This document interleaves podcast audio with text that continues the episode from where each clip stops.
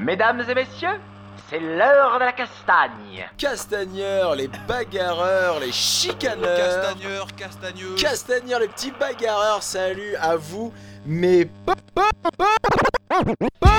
Salut à tous, salut à vous, tous les petits castagneurs et castagneuses. Alors, je n'ai pas le droit de euh, d'introduire avec Mes potes. mon pote Adri.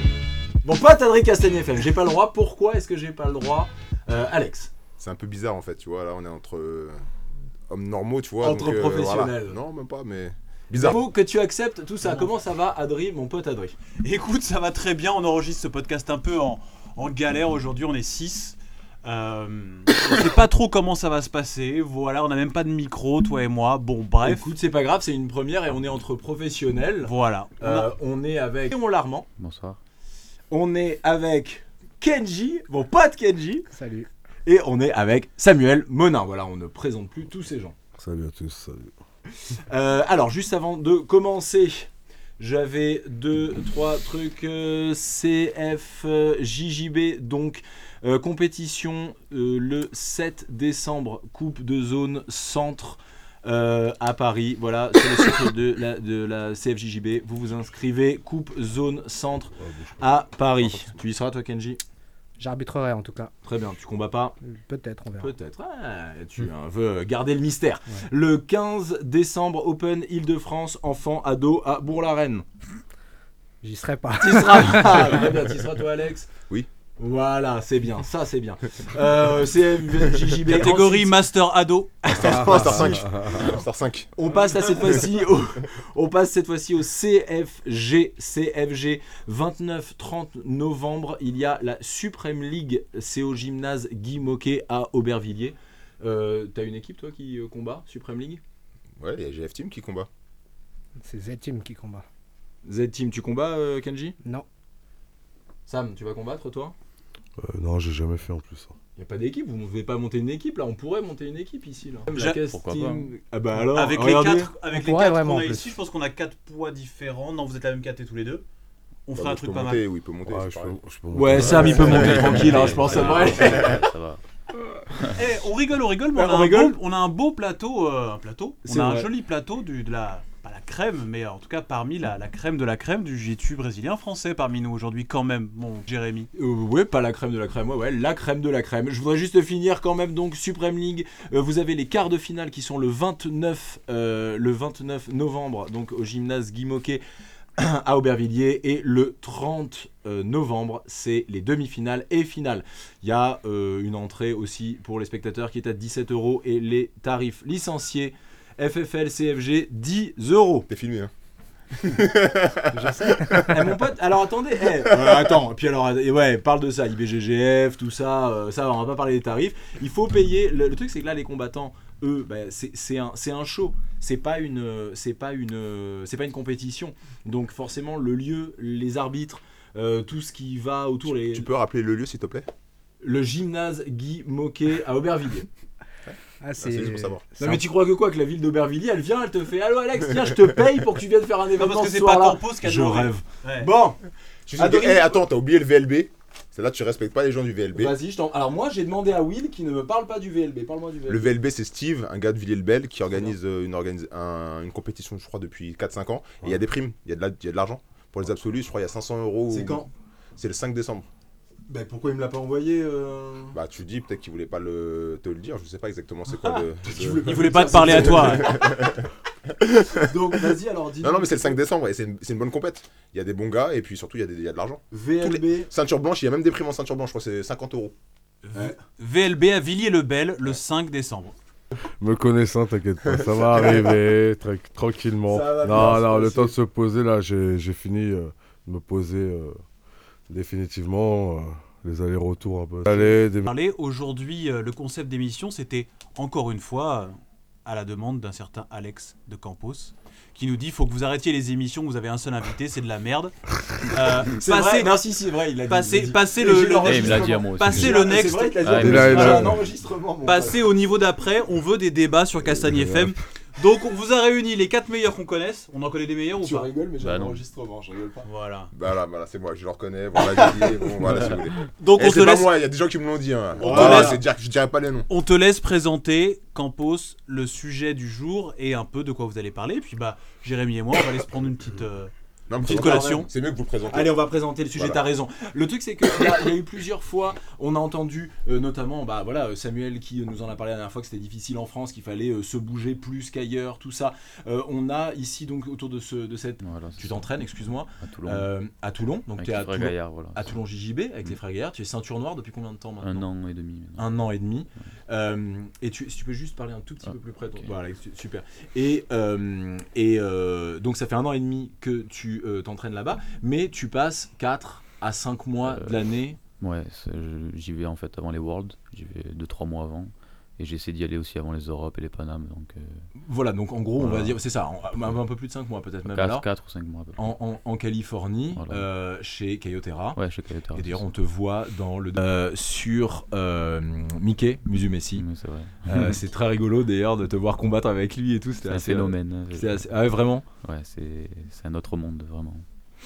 Vraiment, c'est impressionnant. Je- La première fois que je l'ai vu, j'ai quand on le voit, il paye pas de mine. On se dirait, on dirait qu'il. Je sais pas, que- quand on lui met une tarte, il va. C'est ça, c'est un peu ce qu'on se disait avec Kenji. On c'est a l'impression qu'il est mais pas par vraiment. contre, euh, j'ai combattu avec lui, il m'a pris le dos quoi, en 10 secondes la première fois. C'est hallucinant, il est très fort, vraiment. rentrer vraiment dans les détails, mais pas mal de temps euh, aux États-Unis, qui voyagent énormément euh, pour combattre, mais aussi pour arbitrer. Euh, on, trouvait ça, intéressant et c'est un sujet qui est revenu plusieurs fois dans Castagne FM, ce principe de pourquoi est-ce que les Français finalement euh, partent souvent dans les pays étrangers. Là, on a euh, le- l'exemple aussi avec Reda Meltouche maintenant qui est au Japon. Pourquoi est-ce que ces Français s'en vont de France pour, aller s'entraîner ailleurs, pour aller combattre pour d'autres équipes? Et puis ou alors juste s'entraîner pour les grosses échéances. Euh, Qu'est-ce qui fait qu'en France on n'arrive pas à, à, eh ben, à attirer euh, pour le coup les étrangers euh, qui eux viendraient s'entraîner, préparer des échéances en France? Voilà, on va vous laisser la parole. On est, euh, on est là, il n'y a pas de souci, mais euh, on sent que ça va bien se passer. Mes potes. Non, c'est sûr, c'est évident. Euh, moi, après, le sujet en lui-même, il est assez vaste parce qu'il y a beaucoup de. Euh, pourquoi est-ce que les Français, déjà. Moi, il y a une question que je me suis toujours posée et euh, je sais pas s'il y a une réponse vraiment. Pourquoi est-ce qu'il n'y a jamais eu de grands combattants brésiliens qui est venu s'installer en France? Quand je dis grand, je dis pas que les autres, c'est pas des grands, mais je te parle, par exemple, en Angleterre, il y a eu Roger, il y a eu Brolio, ces mecs-là, qui ont ramené. comment dire une certaine philosophie de combat, ils étaient quand même déjà très représentés à l'international. Et nous, en France, on a eu en gros, euh, on a eu des Brésiliens qui sont venus, mais c'était pas les gars qui étaient, on va dire, en, en tête d'actualité et tout ça. Donc, en vrai, bah, je sais pas, les Brésiliens, j'ai l'impression, surtout quand ils viennent, ils viennent surtout dans les pays où il y a déjà des gars qui sont déjà établis. Je sais pas comment dire. Mm. Tu vois, aux États-Unis, il y a eu les premières vagues de gars. Même chose en Angleterre. Euh, dans les pays de l'Est aussi, je crois qu'il y a un peu ça. Et un peu aussi dans les pays du Nord. Mais en France, on n'a jamais eu de vague de, de Brésiliens ou de gars qui sont venus s'installer pour, on va dire, diffuser dans, dans les grosses structures ou d'aller euh, chez les gars qui étaient vraiment connus pour voir qu'est-ce que c'était. Mais chez nous, c'est vrai qu'on n'a jamais eu ça, le, gros truc. Alors, je sais pas si c'est euh, faute à pas de chance ou est-ce que c'est euh, avec les gens qui étaient sur place. Mais c'est vrai que ce qui est bizarre, dans ce que, t'as- là où tu as raison dans ce que tu dis, ce qui est étrange, c'est que ça fait maintenant longtemps que le jiu-jitsu brésilien est, euh, est développé en France. Mm. Donc maintenant, il devrait y en avoir, puisque euh, bah, forcément, le- normalement, les inscrits appellent les inscrits, et un, et un, et un Brésilien aujourd'hui devrait tout simplement dire bon, bah, je vois qu'il y, a de la- il y a du mouvement euh, dans le jiu-jitsu brésilien euh, en France, il y a peut-être moyen d'ouvrir quelque chose. Qu'est-ce qui fait que, qu'est-ce qui fait que quelqu'un de vraiment. Oui, comme tu dis, avec un niveau international, qu'est-ce qui fait qu'on n'arrive pas à l'attirer ici en France? Pas niveau international, parce qu'il y a beaucoup de gens qui ont des niveaux internationaux euh, brésiliens. Déjà un niveau Je te international. parle de top top. Brolio, euh, Roger, c'est déjà des mecs, euh, c'est des Hall of Fame. C'est des gars, il n'y a rien à dire sur leur jiu-jitsu. C'est des gars, ils sont dans l'histoire du jiu-jitsu. Ils sont en Angleterre. C'est quoi C'est 300 km de Paris? 300 km le nombre de Paris. Donc, euh, après, l'autre, c'est à Birmingham, je pense. Donc, c'est pas. Bon, bref, c'est- c'est pareil. Mais voilà, en Angleterre, ils, je dis pas qu'ils ont un jiu-jitsu mieux que les Français, mais ils ont une culture avec pas mal. Il y a Lagarto aussi qui est là-bas, je crois. Il y a Brolio Estima, Victor, lui, il y a. Jackson Souza Léon maintenant. Voilà. de Carlson. Exactement, voilà, exactement. Il y a Jackson Souza qui est maintenant. Ouais. T'as l'autre, là, comment Charles Negromont qui est là-bas aussi. Tu vois, il y a quand même une certaine dynamique. Je te parle que brésilienne. Vraiment, car je parle pas la dynamique anglaise. Je parle vraiment la dynamique brésilienne qui est là-bas. Parce que c'est vrai que c'est l'élite, c'est que tu vois dans les, les flow grappling, dans les trucs comme ça, voilà. Ça fait comme de la pub pour le pays aussi. Hein. Les gars, ils viennent Terrere aussi, était parti un an, je crois, en, en Angleterre. Est-ce qu'il n'y a pas un problème de papier aussi? Je pense que c'est ça, ouais. la France. C'est ça. Ça doit être un peu compliqué. Je sais que la France, pour les papiers, c'est un peu compliqué déjà, non? Exact. Mm. plus simple en Peut-être Angleterre déjà- ou pas? Hein? Vous pensez que c'est plus simple en Angleterre? Je pense, ouais. Ouais, je pense que c'est plus simple. Et pense aussi, nous, en fait, en, en France, c'est système associatif, principalement. Ouais. C'est-à-dire que les gars, derrière, pour pouvoir les, les comment dire, les, les rémunérer, tu les rémunères en association. Donc les gars, en Angleterre, tu as une salle privée. Tu es payé comme un employé, tu pas besoin d'avoir tant de diplômes. En France, il faut un BPGEPS pour enseigner. Il faut avoir un, plein de formations. Je dis pas que c'est pas nécessaire, c'est bien, c'est c'est cadré. Mais aux États-Unis, tu ouvres ton académie, tu pas besoin de BPGEPS. Tu vois ce que je veux dire? C'est beaucoup plus simple. Euh, en Angleterre, je ne sais pas comment ça se passe, mais il faudrait que quelqu'un qui connaisse l'Angleterre nous le dise. Mais je pense que c'est plus dans le système anglo-saxon. En France, on, on a beaucoup de barrières dans tous les sports et même dans le jiu-jitsu. Euh, qu'il y a 10 000 fédérations, il y a des gars qui veulent euh, faire un truc, il faut un diplôme de tel truc. Des gars, ils veulent pas t'engager dans une salle de sport alors que le gars, il a peut-être euh, le, un palmarès plus impressionnant qu'un gars qui a zéro médaille, mais le gars, il va être pris parce qu'il a un BPGEPS. Tu vois, c'est ça que je veux dire. Et euh, je trouve que ça ralentit euh, peut-être l'évolution de notre sport parce qu'en France, on veut le diplôme avant même de l'expérience du gars. C'est un peu français, ça, tu vois. En France, on veut le papier avant que le. France. euh, Ouais, mais c'est comme ça qu'il a fait le pays. Tu vois ce que je veux dire là, regarde, l'Open de Paris, il faut un certificat médical. Quel IBJF tournoi, il faut un certificat médical Il n'y en a aucun. Tu viens dans n'importe quel tournoi IBJF, tu signes un waiver, tu te casses la jambe, c'est ton problème. Alors à Paris, il faut un certificat médical. On va dire, je sais pas comment dire, il y a des exceptions françaises dans, dans le sport qui, tu vois, ça, ça, ça, ça met des barrières des fois, tu vois. Par exemple, euh, tu veux développer une activité, ah, il faut euh, faire euh, tel truc, il faut une association, tu veux tu vois ce que je veux dire? C'est pas simple, tu peux pas faire comme ça. Ah, il a un beau nom, boum, il j'ouvre un club. J'ai l'impression aux États-Unis, t'as un nom, tout de suite, il y a des gars qui te cherchent pour, dans une académie, où c'est beaucoup plus simple, il y a des investisseurs qui veulent créer ton académie. J'ai l'impression qu'il y a une autre dynamique, déjà. Ça, je parle vraiment au niveau business, là. hein. Je parle pas euh, niveau, niveau euh, combat, je parle niveau business. Après, les États-Unis, c'est dur à comparer parce que déjà dans le système scolaire, il y a le sport, il est, il est mis en avant par rapport à la France. Tu peux pas. c'est un peu dur à- faut, euh, par rapport à l'Angleterre, je sais pas comment ça se situe, mais je sais qu'aux États-Unis, tu as vu la lutte, euh, le basket, euh, il y a plein de sports qui sont déjà mis en avant au lycée, au collège. Il y en a qui, je crois pas, je crois qu'ils touchent pas d'argent avant la NBA ou des trucs, enfin avant la draft, mais quand même ils sont, ils ont des places spéciales Mm. et ils ont des gymnases, des infrastructures qu'en France euh, on n'a pas. Je sais pas comment c'est en Angleterre euh, les gymnases, les, les académies. Je sais que euh, Roger c'est une belle académie, euh, pareil pour euh, pour Brolio, mais après le reste, euh, franchement je sais pas trop, je sais pas trop. Après moi je pense qu'il y a un problème de de, de relation argent sport en France. Euh, c'est-à-dire que, euh, pas pour dénigrer, mais en général en France quand même, il y a le fait que tous nos sports euh, soient justement en association sportive, en fait, à la base, que ce soit la boxe ou boxe taille un peu, ou un- beaucoup de la lutte, judo, tout ça et tout, on a l'habitude de payer euh, le sport euh, pas cher. Et dans les autres pays, c'est différent. Aux États-Unis, euh, à partir du moment où tu as une valeur, tu peux la vendre C'est ça. et ils n'hésitent pas à mettre euh, le prix qu'il faut euh, par rapport à ta valeur, je veux dire. Et euh, en France, on est encore, tu vois, sur le fait de ouais, une, euh, licence, faut pas que ça soit trop cher. euh, euh.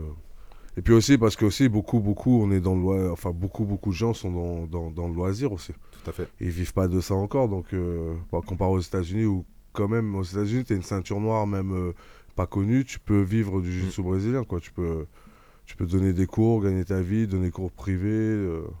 En France, c'est un peu plus compliqué, on est on est peu nombreux à pouvoir un peu gagner de l'argent avec ça, je pense. hein. Ouais, très peu. ouais. Bah, Kenji, aujourd'hui. En France. Il faut pas dire tous les Attention, il y a secrets. les impôts là, ils ont le droit de Ouais, regarder. attention, maintenant. parce que là, on, on va m'écouter et tout. tu sais, je mets rien sur Facebook. T'as le droit de dire je me Non, débrouille. T'as le droit de dire je me débrouille avec le jiu-jitsu Bah, brésilien.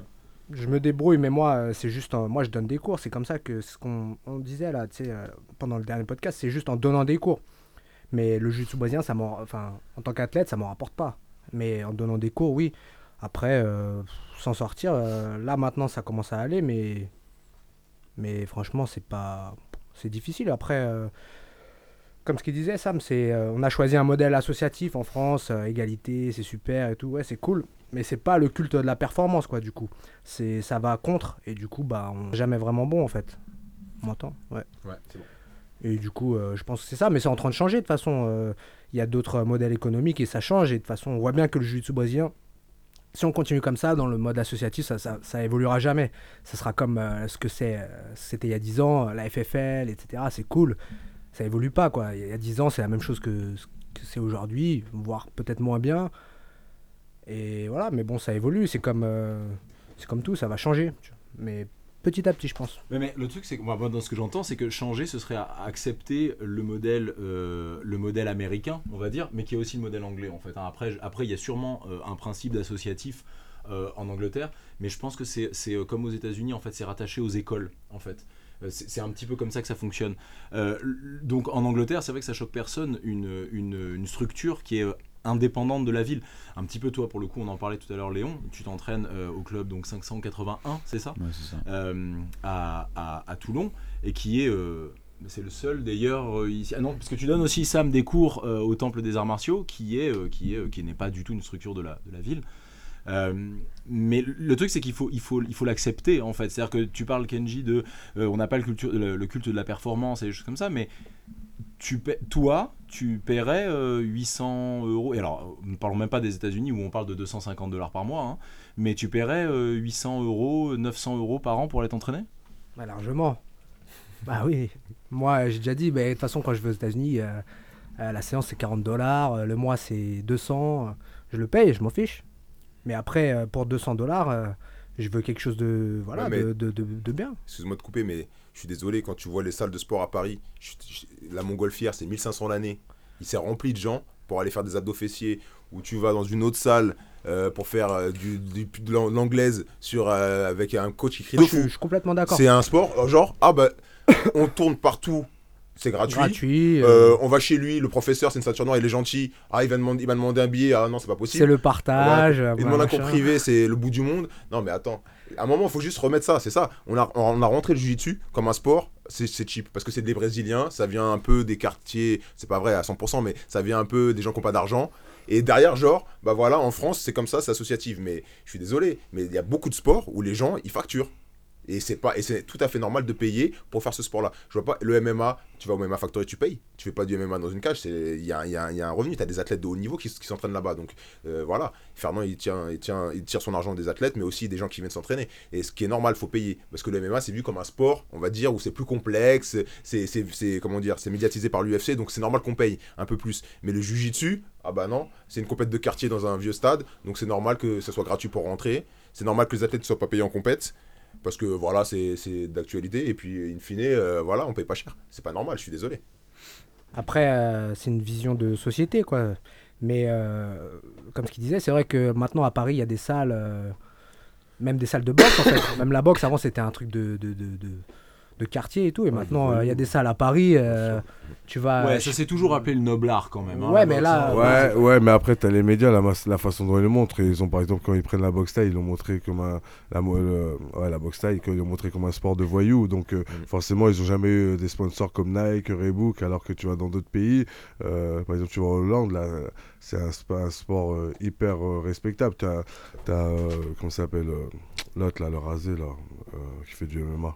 Bass Rutten qui fait des Mm. pubs pour que ce soit pour Gillette ou pour tout. C'est en fait c'est aussi comment tu amènes le sport aux gens médiatiquement. Je veux dire, si t'en fais le MMA, pourquoi et pourquoi au départ, euh, pourquoi là on, ça a mis ça met autant de temps et ça ça, ça ça- mais pourquoi ça a mis autant de temps? Parce que tu l'as amené comme un sport de voyou. T'as montré des images choquantes aux gens. T'as dit regardez, c'est des gens, ils font n'importe quoi, ils, ils se roulent par terre et ils sont pleins de sang. Et en fait, euh, forcément, bah, les gens, ils ont, ils ont tourné la tête à, ils ont, tourné la tête à sport. Et, forcément, si les gens ils, re- ils regardent pas le sport, et ben t'as les sponsors qui fuient. Et si t'as pas de sponsor, euh, t'as pas d'argent dans le sport. Il y a un côté médiatique aussi, comment c'est amener les choses. Comme il dit, la boxe, il y a quelques années, c'était un sport de voyous, euh, c'est dans des salles pourries. Euh, maintenant, tout le monde fait de la boxe. Pourquoi? Parce que bah, que tu as eu les Jeux Olympiques, c'est propre, tu as une tenue yoka et que tu as quelques sportifs qui sont un peu propres, un peu trucs. Et puis, ils l'ont amené autrement, tu vois. Euh, Tony Yoka, il est présenté maintenant que, tu vois, enfin, comme il est présenté, c'est différent de- d'il y a 10 ans, la boxe. Ou... Et c'est ça aussi qu'il faut faire attention. c'est En fait, c'est comment ils amènent la chose médiatiquement, tu vois. Le jiu-jitsu, euh, bon, y a même pas, on n'en parle même pas médiatiquement. mais... Mais après, Mais voilà, mais le MM, le MM, tu vois, le MMA, euh, voilà, c'est ça. Mais après, moi, je pense que aussi, bientôt, il va y avoir un gros changement euh, dû au MMA. Parce que forcément, qui dit MMA dit jiu-jitsu brésilien. Donc forcément, ça va entraîner, enfin je l'espère quand même, hein, parce qu'au bout d'un moment, ça va entraîner. Et moi, il y a un truc, euh, je suis d'accord avec Alex, le concept de, de, de pas payer, c'est gratuit, ces trucs. Ah ok, d'accord, mais moi, je me rappelle d'aucun Brésilien qu'on a fait venir en France gratuitement, qui est venu gratuitement. C'est ça. Je me rappelle d'aucune académie au Brésil où j'ai été, euh, sauf à la fin parce que je combattais pour eux, mais où j'ai été, ils m'ont dit euh, non mais tiens c'est gratuit, vas-y. C'est ça. Tu vois, et moi en fait c'est ça, c'est ça, ça- demande des cours gratos, des cours, des cours particuliers, des choses comme non non mais dans ici c'est ici non pas du tout et dans le sud ça m'est arrivé que par rapport au prix que déjà je trouvais euh, ridicule, euh, qu'on me regarde bizarrement, tu vois. Alors que moi, je me rappelle avoir payé il y a 15 ans euh, 80 dollars à Gordo pour faire une heure de demi-garde, tu vois. Alors, bien sûr, c'est Gordo, et je suis pas Gordo, mais je veux dire, euh, toute proportion gardée, euh, quand tu demandes 25 euros ou 30 euros à quelqu'un qui te regarde bizarrement, euh, c'est pour ça que je me suis cassé d'ailleurs de là-bas. hein. non, mais pour des choses comme ça, non, mais tu vois, c'est- à l'image de la France, et à côté de ça, et à côté de ça, ils sont capables de mettre 50 euros dans à Fit Lane ou dans n'importe quelle grande euh, salle de muscu là ou pas. Et euh, ça s'Instagram plus facilement. voilà, tu vois, donc forcément, euh, c'est comment t'amènes, euh, comment t'amènes euh, médiatiquement le truc. Puis euh, je pense aussi que la France, ça, ça bouge un peu sur le sport, mais on n'a quand même pas la culture euh, sportive qu'a ouais, l'Angleterre, qu'a les États-Unis, qu'a euh, qu'ont beaucoup de pays, quoi. Regarde nos infrastructures sportives. Après, moi, je pense que c'est surtout c'est du- c'est une question de marketing, tu vois. Aujourd'hui, la boxe, il y a des mecs qui sont rentrés dedans et qui, et qui vendent ça d'une certaine manière, tu vois. Il y a plein de salles à Paris, euh, tu vas rive gauche, il y a des salles de ouf. euh, euh, mais ça reste les mêmes mecs qu'il y a 20 ans, hein, mais ceux qui fréquentent, par contre, on leur a bien vendu et c'est des riches maintenant, donc ils y vont, donc ça marche bien. Et le tu penses que c'est tu, pen- tu penses que c'est juste un problème d'argent en fait dis, Non, moi je pense que c'est un, un problème de, de comment tu vends le truc, tu vois. Si euh, au sein du jiu-jitsu, par exemple, si tu vends que ah oui, bah on est dans le partage, euh, tout est associatif, ben t'attires, euh, voilà, euh, tu vas pas attirer des gens qui veulent payer, c'est sûr. Le CrossFit, quand- Au-delà de ça, c'est même que tu vas mal les habituer aussi. Parce Voilà. que ça peut être des gens qui mais auraient après, payé. euh, après c'est un choix, ça. C'est pas, je dis pas que c'est bien ou c'est pas bien, mais le CrossFit, par exemple. T'as déjà vu un club municipal de CrossFit, ça n'existe pas parce que de base c'est un truc marketing. tu vois. C'est un truc marketing. Donc, il y a 5 ans, quand ils ont amené le CrossFit, tout le monde disait oh, ça marcherait jamais. Mais comme il y a des gens intelligents qui ont travaillé pour que ça marche, qui ont vendu ça, ils ont fait de la com, ils ont fait du marketing, ils ont fait de la pub, tout ce qu'il faut, bah aujourd'hui, euh, des box, il y en a partout. Et il y a 10 ans, le CrossFit, ça n'existait pas. Et je peux te dire que la licence, c'est pas la même que celle du jiu en plus. Et ouais, et c'est le CrossFit, c'est cher. hein. Bien sûr. Donc, euh, et pourtant, euh, et dedans, il n'y a pas que des athlètes de haut niveau, il n'y a pas Mhm. des gens, il y a la plupart, ils font pas de compète, euh, ils, ils font pas, enfin, de compète, ils font pas leur, leur, leur, leur défi, quoi. Ils, font, ils viennent juste comme ça, deux fois par semaine, et ils payent euh, 100 euros, 120, 130, le 150. À Paris, ça doit être un truc comme ça. c'est Donc, euh, c'est comment on le vend, c'est tout. Et euh, moi, juste pour ma petite expérience personnelle, quand je suis parti au Brésil, euh, bah, je suis allé trois fois cette année, euh, j'ai je suis allé un peu dans différentes académies et je me suis rendu compte que, bah, je sais pas, tu vois, il y avait euh, déjà les propretés, ils avaient amélioré la propreté des tatamis, tu rentrais, c'était clean, tu avais un check-up, il y avait les prix qui étaient affichés, c'était plus freestyle comme avant. On va dire que ils ont essayé de, de vraiment de se caler un peu plus sur les États-Unis. Voilà, exactement, professionnalisé. Même un club bidon, je me souviens, tu rentres dans le truc, ils te disent, ouais, bah, il y a un plan. Même tu peux pas arriver comme à l'ancienne avec un truc, t'arriver, t'allais voir le professeur, non. Tu rentres, il y a un plan, faut que d'abord tu checkes le plan. Après, tu vois avec la dame à l'entrée, elle appelle le professeur, le gars il descend, il voit tes ceintures noires ou je sais pas quoi, il dit, bon, j'ai peut-être à S'il connaît un peu que de, de vue, bah, il peut te faire rentrer, mais c'est plus comme avant. Donc je me dis, bah, même au Brésil, dans Rio, on va dire, euh, là où les gens. Là où tu- c'est les sauvages. voilà, c'est les sauvages, voilà. Et même là, ils ont commencé à se truc. Voilà, à domicile, il y a des gens qui. Et ce que j'ai vu à Rio, c'est dans, généralement dans les salles de fitness maintenant, comme euh, de la Riva et tous ces, ces trucs-là, mais maintenant tout le monde commence à le faire comme ça. Et les gens, ils viennent faire un peu de muscu, ils disent, ah, il y a un cours de jiu-jitsu, boum, il vient faire le cours de jiu-jitsu. Mais comme le mec, il est habitué à payer sa salle de muscu, je sais pas moi, 100 reais par mois, bah, il va dire, bah, pour moi, le jiu-jitsu, ça me dérange pas de le payer 100, 100 reais par mois. Parce que c'est normal. Et les professeurs derrière, ils disent, ouais, bah, j'ai- je fais des cours privés en plus parce que le gars, il a envie de s'améliorer. Et en fait, il y a toute une structure qui commence à se créer, bah, qui dit que, bah, salle de muscu, jiu-jitsu, euh, les gars, je les ai vus, il y avait l'académie était vide, ils étaient en train de construire une cage. J'ai dit pourquoi vous construisez une cage Ah, Parce qu'on va faire des cours de MMA. Et je dis c'est qui le professeur? C'est un mec lambda, jamais vu le- la ceinture noire. Et ils prennent un gars lambda qui va avoir un boulot, qui va avoir des cours privés, qui va avoir des trucs. Donc ils lui donnent la structure. Et je me dis en France, Ouais, c'est en, train d'arriver, mais C'est en train d'arriver. On est en retard en fait, on est en retard. voilà, on a du un- coup, en fait on on a de retard. Voilà, c'est ça en fait. Mais ça arrive, ça arrive, je pense. Mm. De toute façon, déjà, dans le sud, bah, il commence à y avoir pas mal de salles privées parce que c'est moins cher déjà. Ça, je sais pas, moi je suis pas dans le sud. Faut que tu laisses les, les sudistes te parler. Moi, Ouais, Ils sont mieux que nous, Je, pense, je pense que c'est moins cher. Et c'est Ah, moins ça, je cher suis pas que sûr. Hein, les en plein. Paris. Bah si, il y a pas. Alors, non, non, mais quand euh, ce que- ce que- ce que d'activité, dit- là-bas. ce que dit Kenji, ce que dit Kenji, Ouais, c'est ouais. le- c'est les loyers. euh, les Oui, oui, loyers, ouais, par exemple, le- club ouais. 580, donc c'est un, immense- c'est un immense hangar. Euh, Je, je sais pas les prix combien ils payent par mois, mais. Bah, c'est forcément moins cher que Ouais, dans plein pense. dans le marais, je pense. pas, ouais, ouais, je Oui, pense. bien sûr, mais. Et c'est et- sûr. et- et il y a effectivement une box, une box de Ouais, CrossFit. euh, à côté. et les gens, ils- je crois que pour le jiu-jitsu, c'est 60 euros par mois. Voilà. Et les Bah gens, voilà. ils payent. Les, les gens, Mais, ils payent. Oui, mais 60 euros par mois, c'est pas énorme. en Ah fait. ouais Bah, ah, d'accord. Pour moi, c'était beaucoup, mais. Non, mais ce que je veux dire. Non, mais, mais, non, mais alors, plus. Comparons par, rapport, com- comparons par rapport aux États-Unis, oui, t'as raison, évidemment, c'est beaucoup. Enfin, quelqu'un qui. Enfin, tu vois, c'est pas le problème. Mais comparons aux États-Unis, où on parlait tout à l'heure de 200, 250 Ah dollars par mois. Enfin, je sais pas, toi, quand tu pars, euh, tu nous dis c'est beaucoup 60 euros par mois, mais euh, quand tu vas chez Keotera, c'est gratuit? Ouais. Bah tu oui, en, t'entraînes comme ça en gratuitement? fait, euh, la première fois que j'y suis allé, je devais payer.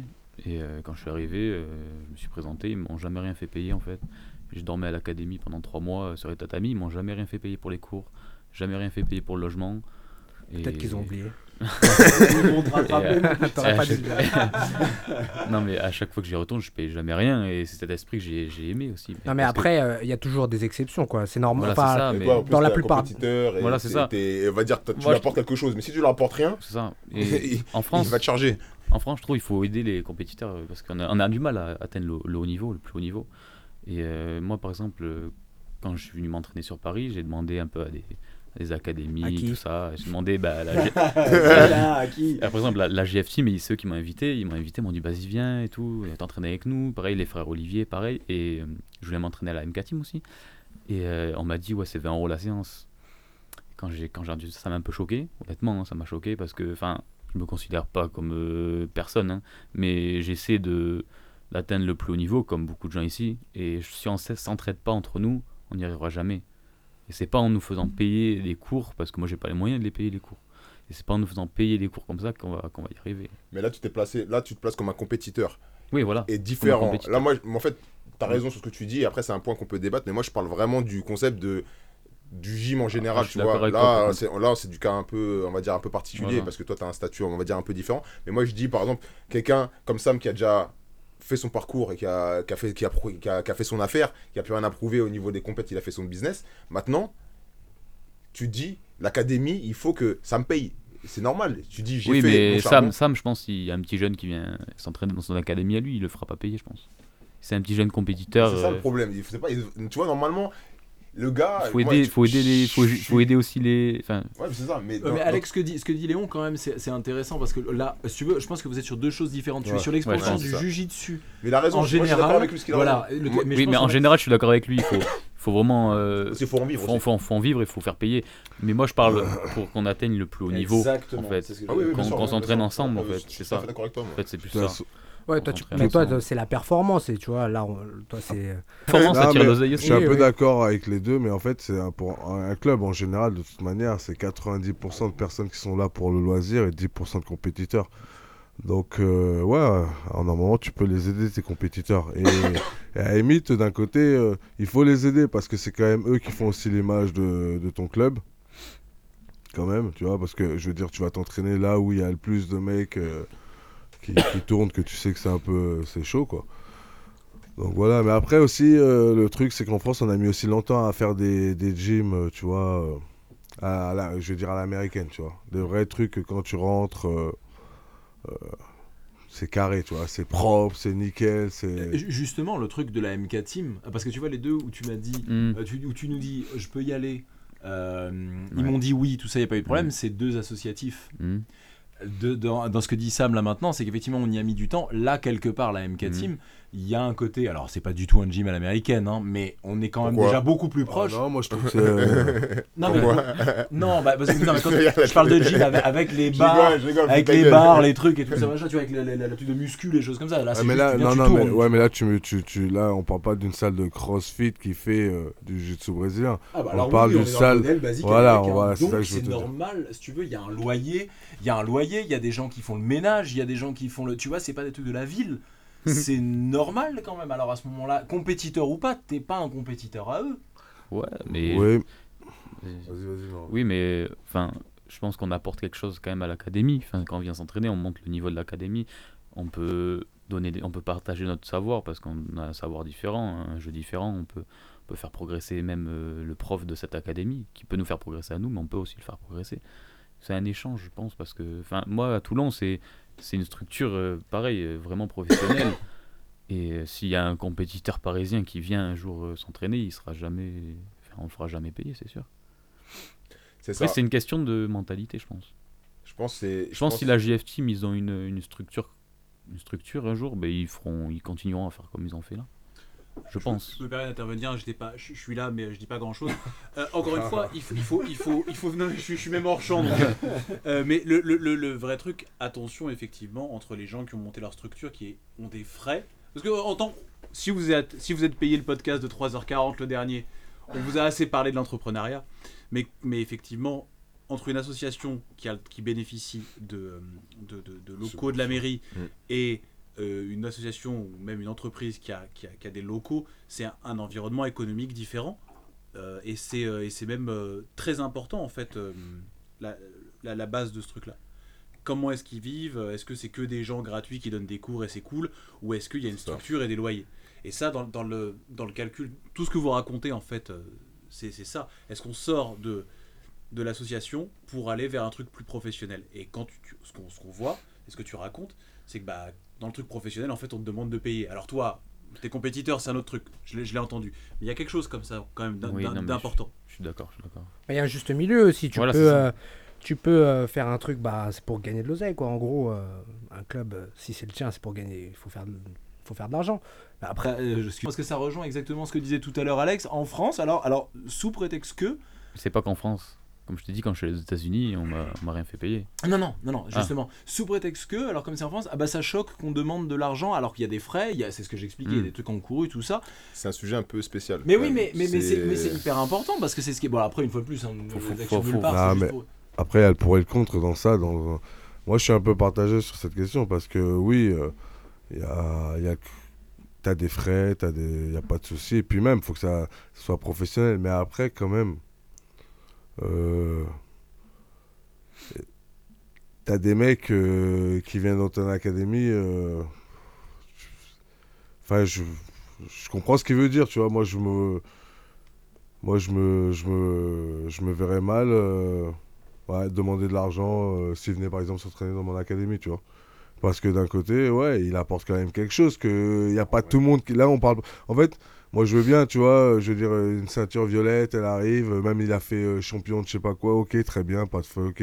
Euh, je, je, non mais non mais c'est pas non mais c'est pas méchant tu vois mais je veux dire euh, euh, même si tu es très fort tu t'apporteras pas euh, ce qu'une ceinture noire de- qui fait de la compétition Avec au niveau peut m'apporter tu vois je veux dire et d'un côté c'est c'est en fait le club est gagnant et la personne aussi qui vient est gagnante d'un côté de pouvoir s'entraîner. Donc euh, après je dis pas ça pour tout moi tu vois je- sur ça je suis un peu voilà, je dis qu'il y a certains, euh, en général ceinture noire, je vais même dire en gros, les ceintures noires en gros en général, parce qu'en général, une ceinture noire de toute manière, si elle passe dans ton club, c'est pour s'entraîner quelques jours et elle repart dans son club, en général, euh, ou elle se met dans ton club et ça fait que apporter un plus, tu as une nouvelle ceinture noire en plus et ça fait monter ton club, tu vois.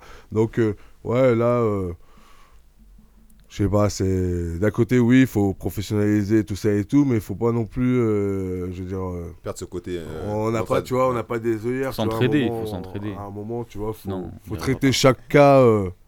Ça me rappelle. Chaka, quoi. Ça me rappelle quand on était allé avec Kenji au Panaméricain à Los Angeles euh, l'année dernière. On arrivait devant le club à Hollywood, un club claqué, Hollywood. Désolé, on arrive à Hollywood. Il nous arrive, il nous dit, euh, on dit, on peut s'entraîner euh, ce soir pour, euh, pour rouler. Il me dit, euh, c'est 20 dollars. Et Kenji regarde, il fait, il y avait personne sur tatami. Je dis, putain, c'est chaud, 20 dollars, France. C'était 30, non 30 Ah, dollars. 30 dollars. 30 dollars. Je dis, oh là Pour là, rouler entre vous en plus. Ouais, genre, tu sais, il y avait trois pélos et deux ceintures bleues, tout ça. Je dis, oh merde. Que des blanches. Ouais, Blanche, t'as Kenji, on a fait, on fait quoi Putain, deux heures pour rentrer, c'est chaud. Et après, il me dit, il dit, vous êtes quelle ceinture? Après, il dit, ouais, on est ceinture noire. Eh, vous payez pas, les gars. Il nous a dit comme ça. Je dis, ah, merci, c'est gentil. Après, après, on est allé, on a roulé. Effectivement, c'était pas un très haut niveau. Mais voilà, t'as vu, il a fait, comme tu dis, le, le geste de nous avoir. lui, il était content, mais je Ouais. pense que voilà, les ceintures noires euh, compétiteurs, c'est un peu particulier. Après, tu peux pas, euh, évidemment, tu peux pas dire à tout le monde, non, bah, c'est gratuit. Ah bah euh, toutes les, tout le bleu là, il a gagné la coupe de zone centre. désolé pour lui, mais euh, voilà, ça, il et- apporte rien au club. Et je pense que c'est ça qui est difficile à ça, en fait. Comme je te dis, il faut traiter et il y a des. C'est cas par cas, tu vois. Et je pense que les ceintures noires, c'est quand même. Euh, c'est- C'est pas. C'est c'est- c'est un- c'est quand même 10 ans, 8 à 12 ans de, de vie euh, que tu as donné dans le Jiu-Jitsu. Bon, Aujourd'hui, un euh, peu moins quand même. Parles Ouais, de des fois un peu moins. En région parisienne, un peu moins quand même. Il y en a qui Je grugent, je suis qui au cou- je suis pas courant, je viens d'arriver. là, je viens d'arriver. Mais bon, voilà quoi. Dans le sud, c'est 12 ans. Quel sud? Tu l'as eu en combien- tu l'as eu en combien de temps, toi, Léon Euh, 4 ans. J'ai eu en 11 ans, moi j'ai commencé Ah ouais à 11 ans. Non, mais en 10 ans, 10 ans. J'ai commencé à 11 Ah ans bah, et j'ai eu à 21 mince. ans. On peut rien dire alors. Bah, Comme il me disait. Eh, mais attends, de toute façon, tu pouvais pas l'avoir avant 18 ans. Voilà, même, mais c'est même avant 20 ans, je crois qu'on Ah, peut pas l'avoir. d'accord. Bah, Donc, euh, J'étais dans le créneau, quoi. Voilà, 21 ans, j'ai eu. Ah, mais moi, t'as eu, t'as eu, t'as eu euh, 10 ans, euh, 10 Ouais, ans c'est de, de pratique quand même. Voilà. C'est normal. Ouais, c'est bon. Alors, on- a bien Kenji, toi, combien, et toi, combien de temps c'était 17 5 ans et demi. Tu l'as eu vite, toi ouais. Tu l'as eu vite euh, Bah ouais, bah moi j'avais de l'oseille. hein, comm- Pour le coup, t'as pas commencé en France, toi, Kenj Non, au Brésil, mais moi j'ai eu mes premières ceintures vite et après j'ai suivi le temps euh, normal en fait. Tiens, d'ailleurs, c'est un truc qu'on nous a euh, demandé. On a reçu plusieurs, euh, plusieurs euh, messages par rapport à ça. Euh, T'étais où et euh, qui était ton professeur au Brésil? J'ai commencé. Oh, laisse tomber, il va te raconter une histoire. Euh, Mon prof, c'était lui, mon prof, c'était Non, non, oh là là là là. Il a un lignage assez chaotique, euh, Kenji. C'est ce qu'ils aiment euh, tous me dire, mais c'est faux. De la bleue à la violette, blanche, bleu, violette. J'étais chez Demian Maia au Brésil, à São Paulo. Après, je suis rentré et j'étais chez au Cercle Tissier avec Olivier Michaelesco. Voilà. Et la ceinture, après, je suis parti et j'ai eu ma ceinture noire ailleurs. Et puis maintenant, je suis GF Team. Ah là là On là sent là qu'il y a un là moment où là. t'accélères. J'ai eu ma Oh là ceinture là noire là là. avec, euh, avec Pank euh, qui est venu ici et Sébastien Lecoq. Et voilà. Comme ça, vous savez. Et après, j'ai changé d'équipe. Et donc, euh, bah, c'est assez simple quand même, je trouve, moi. Ah, moi, le lignage ici, ah, il était très strict. hein. Tout le monde, je crois, a la même ceinture du même professeur. Euh, ouais, Tout mais. le monde a eu la, la- De quoi De quoi Ah ouais, tu parles vous, ah euh, vous, Kleenex, c'est qui était votre professeur pour les ceintures violettes Alors moi j'ai commencé euh, donc euh, que j'ai- moi j'ai déjà expliqué il y avait euh, Tai peu plus je, je ne sais pas euh, quel est son nom de famille je suis désolé on l'a toujours appelé Tai qui euh, était Kimura euh, qui est toujours d'ailleurs Kimura Taille, tu parles de Taille qui s'entraîne à l'AMK.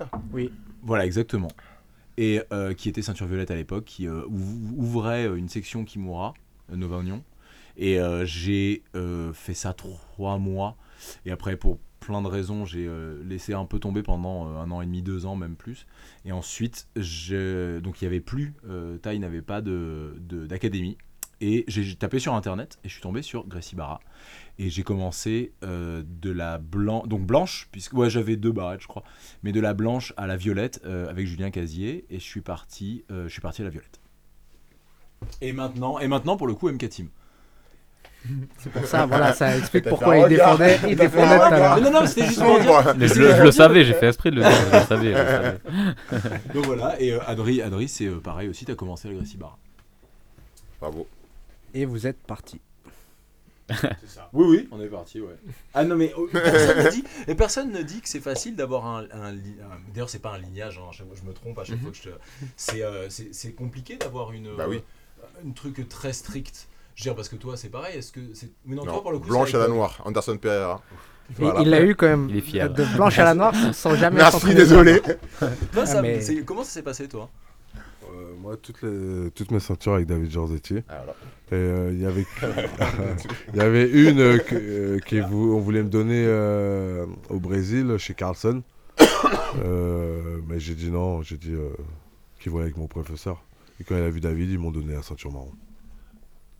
Les gars, on s'éloigne un peu du sujet. Pourquoi Est-ce que voilà, on, on a bien compris que vous étiez des gens simples et honorables et que, et que Jérémy Bond est des putains de créontes. Ça, Kenji, et Kenji. et Kenji, et Kenji, c'est le roi des créontes, on l'a bien compris. Attends, attends, attends, on n'a pas demandé Léon, toi, comment ça s'est passé? Euh, alors, euh, moi, mes premières ceintures jusqu'à la violette, c'est David Touzé. Vous devez pas le connaître, je pense. Et après, il a arrêté. Pour ma ceinture marron, ça a été euh, Julien Castagnier, donc un, un professeur euh, dans le sud. Et euh, pour ma ceinture noire, les frères Gaillard. Voilà. Donc j'ai changé pas mal aussi. Ça fait du monde aussi. Et je te dis, on en rigole souvent, Kenji, mais je trouve ça un peu. Après, ce sera, ça pourrait être le sujet d'un autre débat, qui est euh, ce, ce truc de si ça se passe pas forcément bien, Ça veut ou, plus rien dire maintenant. Je ou même que moi. ça se passe veut bien, ou j'en sais, mais que tu déménages, que tu machin, tu fais comment ça, Enfin, je faut ça veut plus rien dire. Ça veut plus rien dire. On rigole de ça, mais c'est. c'est euh, moi, pour moi, ça fout, veut on rien. On s'en fout complètement. Ah oui. Et, et je te le dis, euh, après, après euh, qu'on soit parti pour des raisons ou pas machin, mais moi, ma ceinture violette me dérange pas, que ce soit un tel qui me l'ait donné ou un tel qui me l'ait donné. Bah oui. Quelque part, je m'en fous. Alors là, ça, Adrien, ça va le faire marrer. Ça fait un an et demi que je me suis pas entraîné, donc aujourd'hui, ma ceinture violette, elle veut pas dire grand chose. Mais après euh, un an de réentraînement, elle voudra. Enfin, tu vois ce que je veux dire? Ma ceinture violette, je, l'ai- je, je me suis entraîné, je m'entraînais quasiment tous les jours. Je vois, voilà, que ce soit l'un ou l'autre, oui, bah maintenant, ouais, je suis parti pour des raisons. Et puis, euh, bah, je veux dire, quelqu'un qui changerait un club de foot ou un truc comme ça, ça, change, ça choquerait personne en fait. Tu vois ce que je veux dire? Ouais, bien sûr, moi, il n'y a aucun souci avec. Non, moi ça me choque pas du On tout. rigole. Mais oui, c'est vrai, on s'éloignait du sujet. hein. On Voilà. Alors attendez, moi je voudrais replacer un peu. On a, on a compris un peu quelles étaient les problématiques. Ok. Euh, qu'est-ce que vous auriez comme solution? Ou en tout cas, qu'est-ce que vous aimeriez euh, Qu'est-ce que voilà, qu'est-ce que vous verriez pour que ça s'améliore dans une direction qui vous plairait? Bah déjà que les gens acceptent de payer 20 balles pour aller s'entraîner, hein, je veux dire. euh, Voilà, euh, ouais, ceinture ouais. noire ou pas ceinture noire. Oh, c'est toujours facile de dire ça va pas, mais vous, vous voudriez quoi? Bah déjà, moi je trouve que ça va dans le bon sens. Donc c'est déjà pas mal hein, quand même. Après, je te dis, il faut attendre l'arrivée de l'UFC. Je pense que c'est ça, ça va. de- Je pense que réellement, ça va donner un coup de boost à, à, à tout, à tout ça. euh. Donc il faut voir ça. Mais franchement, non, ça va déjà dans le bon sens. Je veux dire, euh, je crois que, je pense ouais, Paris, il y a quand même un certain engouement depuis 3-4 ans qui est récent quand même, où il y a vraiment quand même euh, je vois beaucoup de salles qui sont remplies. Euh, partout où je vais, c'est pratiquement tout le temps rempli quoi. Donc euh, ça, ça va ça va ça va dans le bon sens. On a juste un peu de retard comme d'habitude. Comme je te dis, au fait médiatique, au fait de comment ça nous est présenté le sport, etc. Puis les gens. Puis en plus, tu vois, nous on a eu un problème aussi, c'est qu'on a on a une génération qui a attaqué tard, tu vois, le, le, le jiu-jitsu brésilien. Donc euh, on était des, la plupart ils avaient déjà. C'est dur de faire un choix et de dire euh, bon ben j'arrête de travailler, je me mets dans le jiu-jitsu brésilien et je vais gagner ma vie avec. Et d'attendre euh, et d'attendre 10 non ouais, ouais j'en sais quelque chose. Et d'attendre 10-12 ans pour pouvoir commencer à, à toucher quelque chose tu vois ce que je veux dire? Donc euh, forcément mais je pense que justement ce truc de l'UFC forcément il va y avoir il va y avoir du jiu-jitsu brésilien comme de la boxe comme du truc. Et ça va se professionnaliser forcément avec l'UFC et forcément euh, il, ça va, il, va y avoir de plus en plus d'argent en fait. Des gros sponsors des trucs et tout. Alors je dis pas que ça je dis pas que dans le jiu-jitsu brésilien il y aura mais il y a déjà Adidas il y a quand même des sponsors tu vois qui sont qui sont intéressants qu'il n'y avait pas il y a il y a même euh, 10 ans. Puis en plus euh, le jiu-jitsu brésilien ce qui est bien c'est que je pense qu'il y a une communauté quand même qui est une communauté un peu geek pour moi qui ils achètent euh, 15 kimonos tant mieux hein, et c'est bien et tant mieux Non, et, tant- vrai, et- ouais. et tant mieux pour le sport parce que c'est c'est, je pense que c'est ça qui a permis au aussi au sport de se développer comme il se développe. Et puis après, il y a le côté des États-Unis. hein. Je pense qu'à partir du moment où ils sont partis aux États-Unis, eh ben, le professionnalisme euh, américain euh, au niveau du sport, ça a fait que ça a tout changé. Et donc c'est ça. Et puis euh, voilà, eux ils sont pris l'UFC, donc forcément le retard il est un peu normal. Mais ça va dans le bon sens. Il y a des académies qui sont ouvertes toute la journée maintenant pour s'entraîner. tu as des clubs euh, partout, pratiquement. Donc quand même, c'est beaucoup mieux qu'il y a, il y a 10 ans. Quoi. Je sais pas comment c'était sur Paris, mais moi je sais que C'est ça. il y a 15 ans, il y avait un club, hein, il était à que- une heure de route. Et voilà. Et j'en reviens par rapport au fait des, des ceintures. Ce qui fait aussi qu'avant, forcément, on avait un entraîneur euh, souvent jusqu'au bout. Parce que forcément, euh, t'avais qu'un club dans la région. Ouais, pas 15 villes. Donc euh, forcément, maintenant, si comme tu dis, la vie fait que tu peux changer et puis voilà, c'est pas très grave en fait. Non, c'est rien du tout. Mais surtout, euh, t'as raison, depuis, euh, depuis ouais, comme tu dis, 3-4 ans sur Paris, il y a de plus en plus de gens qui connaissent le jiu-jitsu brésilien. Et ça, c'est vrai. Par exemple, moi, je vois, euh, je parle avec des collègues, ils me disent Ah ouais, tu fais du jiu-jitsu brésilien, c'est le truc au sol. Ou par exemple, euh, il y a des gens qui sont pas forcément du milieu sportif, des gens qui travaillent ou des gens qui sont des cadres supérieurs ou de n'importe quoi, et tu vois qu'ils connaissent un peu le sport. Donc en fait, il y a une nouvelle population comme aux États-Unis qui est rentrée dans ce sport, qui sont pas forcément des, euh, des combattants et qui apportent le plus les sous, qui apportent euh, aussi l'envie de découvrir le sport et qui le font découvrir à leur famille. Et comme tu dis, on a passé des générations et des générations. Maintenant, il y a les enfants qui, pour eux, c'est normal d'aller faire du jiu-jitsu brésilien. Alors qu'il y a 10-15 ans, il n'y a pas d'enfants qui faisaient du jiu-jitsu brésilien. C'était euh, genre 2-3 pélos comme ça qui le faisaient. Maintenant, il y a de plus en plus d'enfants qui le font. Et euh, vu que c'est un sport où il n'y a pas de frappe, déjà, ça attire les parents. Ils se disent, bon, bah, il y a risque moins de violence sur mon enfant. Donc, déjà, ça attire un peu plus. Et euh, il y a beaucoup de, comment on appelle ça, de villes à Paris, surtout dans les quartiers un peu populaires, où ils ont vraiment développé le jiu-jitsu brésilien. Par exemple, à Grigny, tout ce qu'ils ont fait avec le Vic, je sais pas si vous avez vu le reportage, c'est fort ce qu'ils ont fait. hein. Ils ont fait un vrai, vrai truc sur euh, la salle. C'est un peu MMA, grappling, tout ça, et c'est fort. Euh, tu te rends compte maintenant, en banlieue parisienne, il y a énormément de clubs. Des clubs même que je connais même pas. Il y a des plein, plein de clubs qui sont ouverts à Paris. Alors qu'avant, il n'y en avait pas tant que ça. Tu me jettes un regard, tu, parce que tu sais que je vais dire je te crois pas. Non, un club de jiu que Campos connaîtrait pas, j'y crois non, pas. je connais pas. Il y a plein de clubs qui sont ouverts. Par exemple, bah, rien qu'à Sevran, je crois qu'il y a au moins 3 ou 4 clubs. Entre Sevran et Aulnay, il y a au moins. Entre et Aulnay, je pense qu'il y a une dizaine de clubs. Dans les deux villes. Facile. Après, tu descends sur les Bobigny, tout ça, et tu as un ou deux clubs, trois clubs. Tu descends sur Paris, euh, vers le- l'Est parisien, tu as au moins trois ou quatre clubs. Un mec qui a ouvert une, section, ainsi de suite. En fait, en gros, c'est en train de se, disperser partout dans l'île de France. Et tu te rends compte qu'il y a des clubs un peu, partout. Sur des régions, comme tu dis, avant, il fallait faire des, des chemins importants. Maintenant, sur des régions très courtes, tu as plein de clubs. Donc, ce qui veut dire qu'il y a, comme tu dis, un réel euh, potentiel de développer le sport Et engouement. et un engouement, voilà, exactement. Et comme tu dis, je pense aussi avec l'UFC, vu que le, la partie sol, euh, elle fait partie du jiu-jitsu brésilien et que les gars de l'UFC s'entraînent en jiu-jitsu brésilien, il y a quand même une demande des, des gars en MMA de s'entraîner au sol. Donc finalement, il y a quand même aussi un autre public aussi qui va venir. Donc des gens qui faisaient du MMA, qui se disent, bah je vais faire aussi du sol, donc ça fait du jiu-jitsu avec du MMA, et des filles ou des enfants qui faisaient du, du MMA pour enfants qui vont se mettre aussi à faire du sol. Donc je pense qu'il y a aussi une connexion euh, importante. De toute façon, quand tu feras, quand tu feras Ngannou dans la première pub Nike, euh, eh ben, les enfants ils feront du MMA et ça sera bien vu par tout le monde. Et c'est juste ça hein, qu'il faut. C'est juste ce petit, cette petite étincelle. euh, après, euh, ça passera tout seul. Mais c'est en bonne voie quand même. Aussi, ouais. Ouais, moi je suis d'accord en plus. Bon, je sais pas ce que ça va apporter l'UFC, etc. Mais là, le plus dur, il a été fait pour le brésilien en France. Ça veut dire que, ouais, grande majorité de gens qui connaissent, plus ou moins, qui savent euh, à peu près c- que c'est pas de la capoeira, quoi. Et euh, en- ce qui est bien, c'est qu'à Paris. Ouais, ouais, mais là, j'ai dit en France, en France. Eh, mais il est pas content là. pas mais euh, non, mais le truc c'est que après il y en a plusieurs à Paris qui ont montré que voilà, il y a un, un modèle économique qui peut qui est possible. C'est possible de de gagner de l'argent, de créer son club. Euh, euh, Nicolas Régnier, il a un club, ça marche super bien.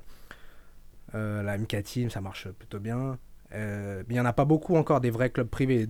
À mon avis, juste ce qui manque, c'est euh, deux trois personnes qui investissent vraiment parce qu'en vrai normalement c'est pas au professeur de d'acheter sa salle etc normalement il y a quelqu'un derrière aux États-Unis c'est comme ça c'est pas le Caio Terra il est pas venu il a ouvert sa salle comme ça il y a quelqu'un qui a payé Tu sais, tu sais comment ça se passe, toi Toi, Maintenant, t'es un peu Un prof peu, ou pas bah, c'est Nick, euh, je sais plus son nom de famille, mais c'est lui qui, qui a investi et c'est- comme ça. C'est pas Caillot qui est arrivé, qui a investi, c'est pas possible. exactement Il peut pas, il a pas, les- il a pas les moyens, donc forcément il faut qu'il y ait quelqu'un qui investisse derrière. et de toute façon obligé. dans toutes les académies aux États-Unis je crois qu'il n'y a aucun professeur c'est assez rare de un Ouais, mec sauf les trucs minuscules mais Marcelo euh, c'est pas je crois qu'il est pas propriétaire de sa salle Mm. Aoji il est pas propriétaire enfin peut-être maintenant si mais au début non et euh, Forcément. Euh, même Galvan, quand il est venu aux États-Unis, euh, il est- il y a un mec qui lui a donné la salle. Il lui a dit Bon, si tu veux, j'ai une salle, vas-y, euh, fais ton truc.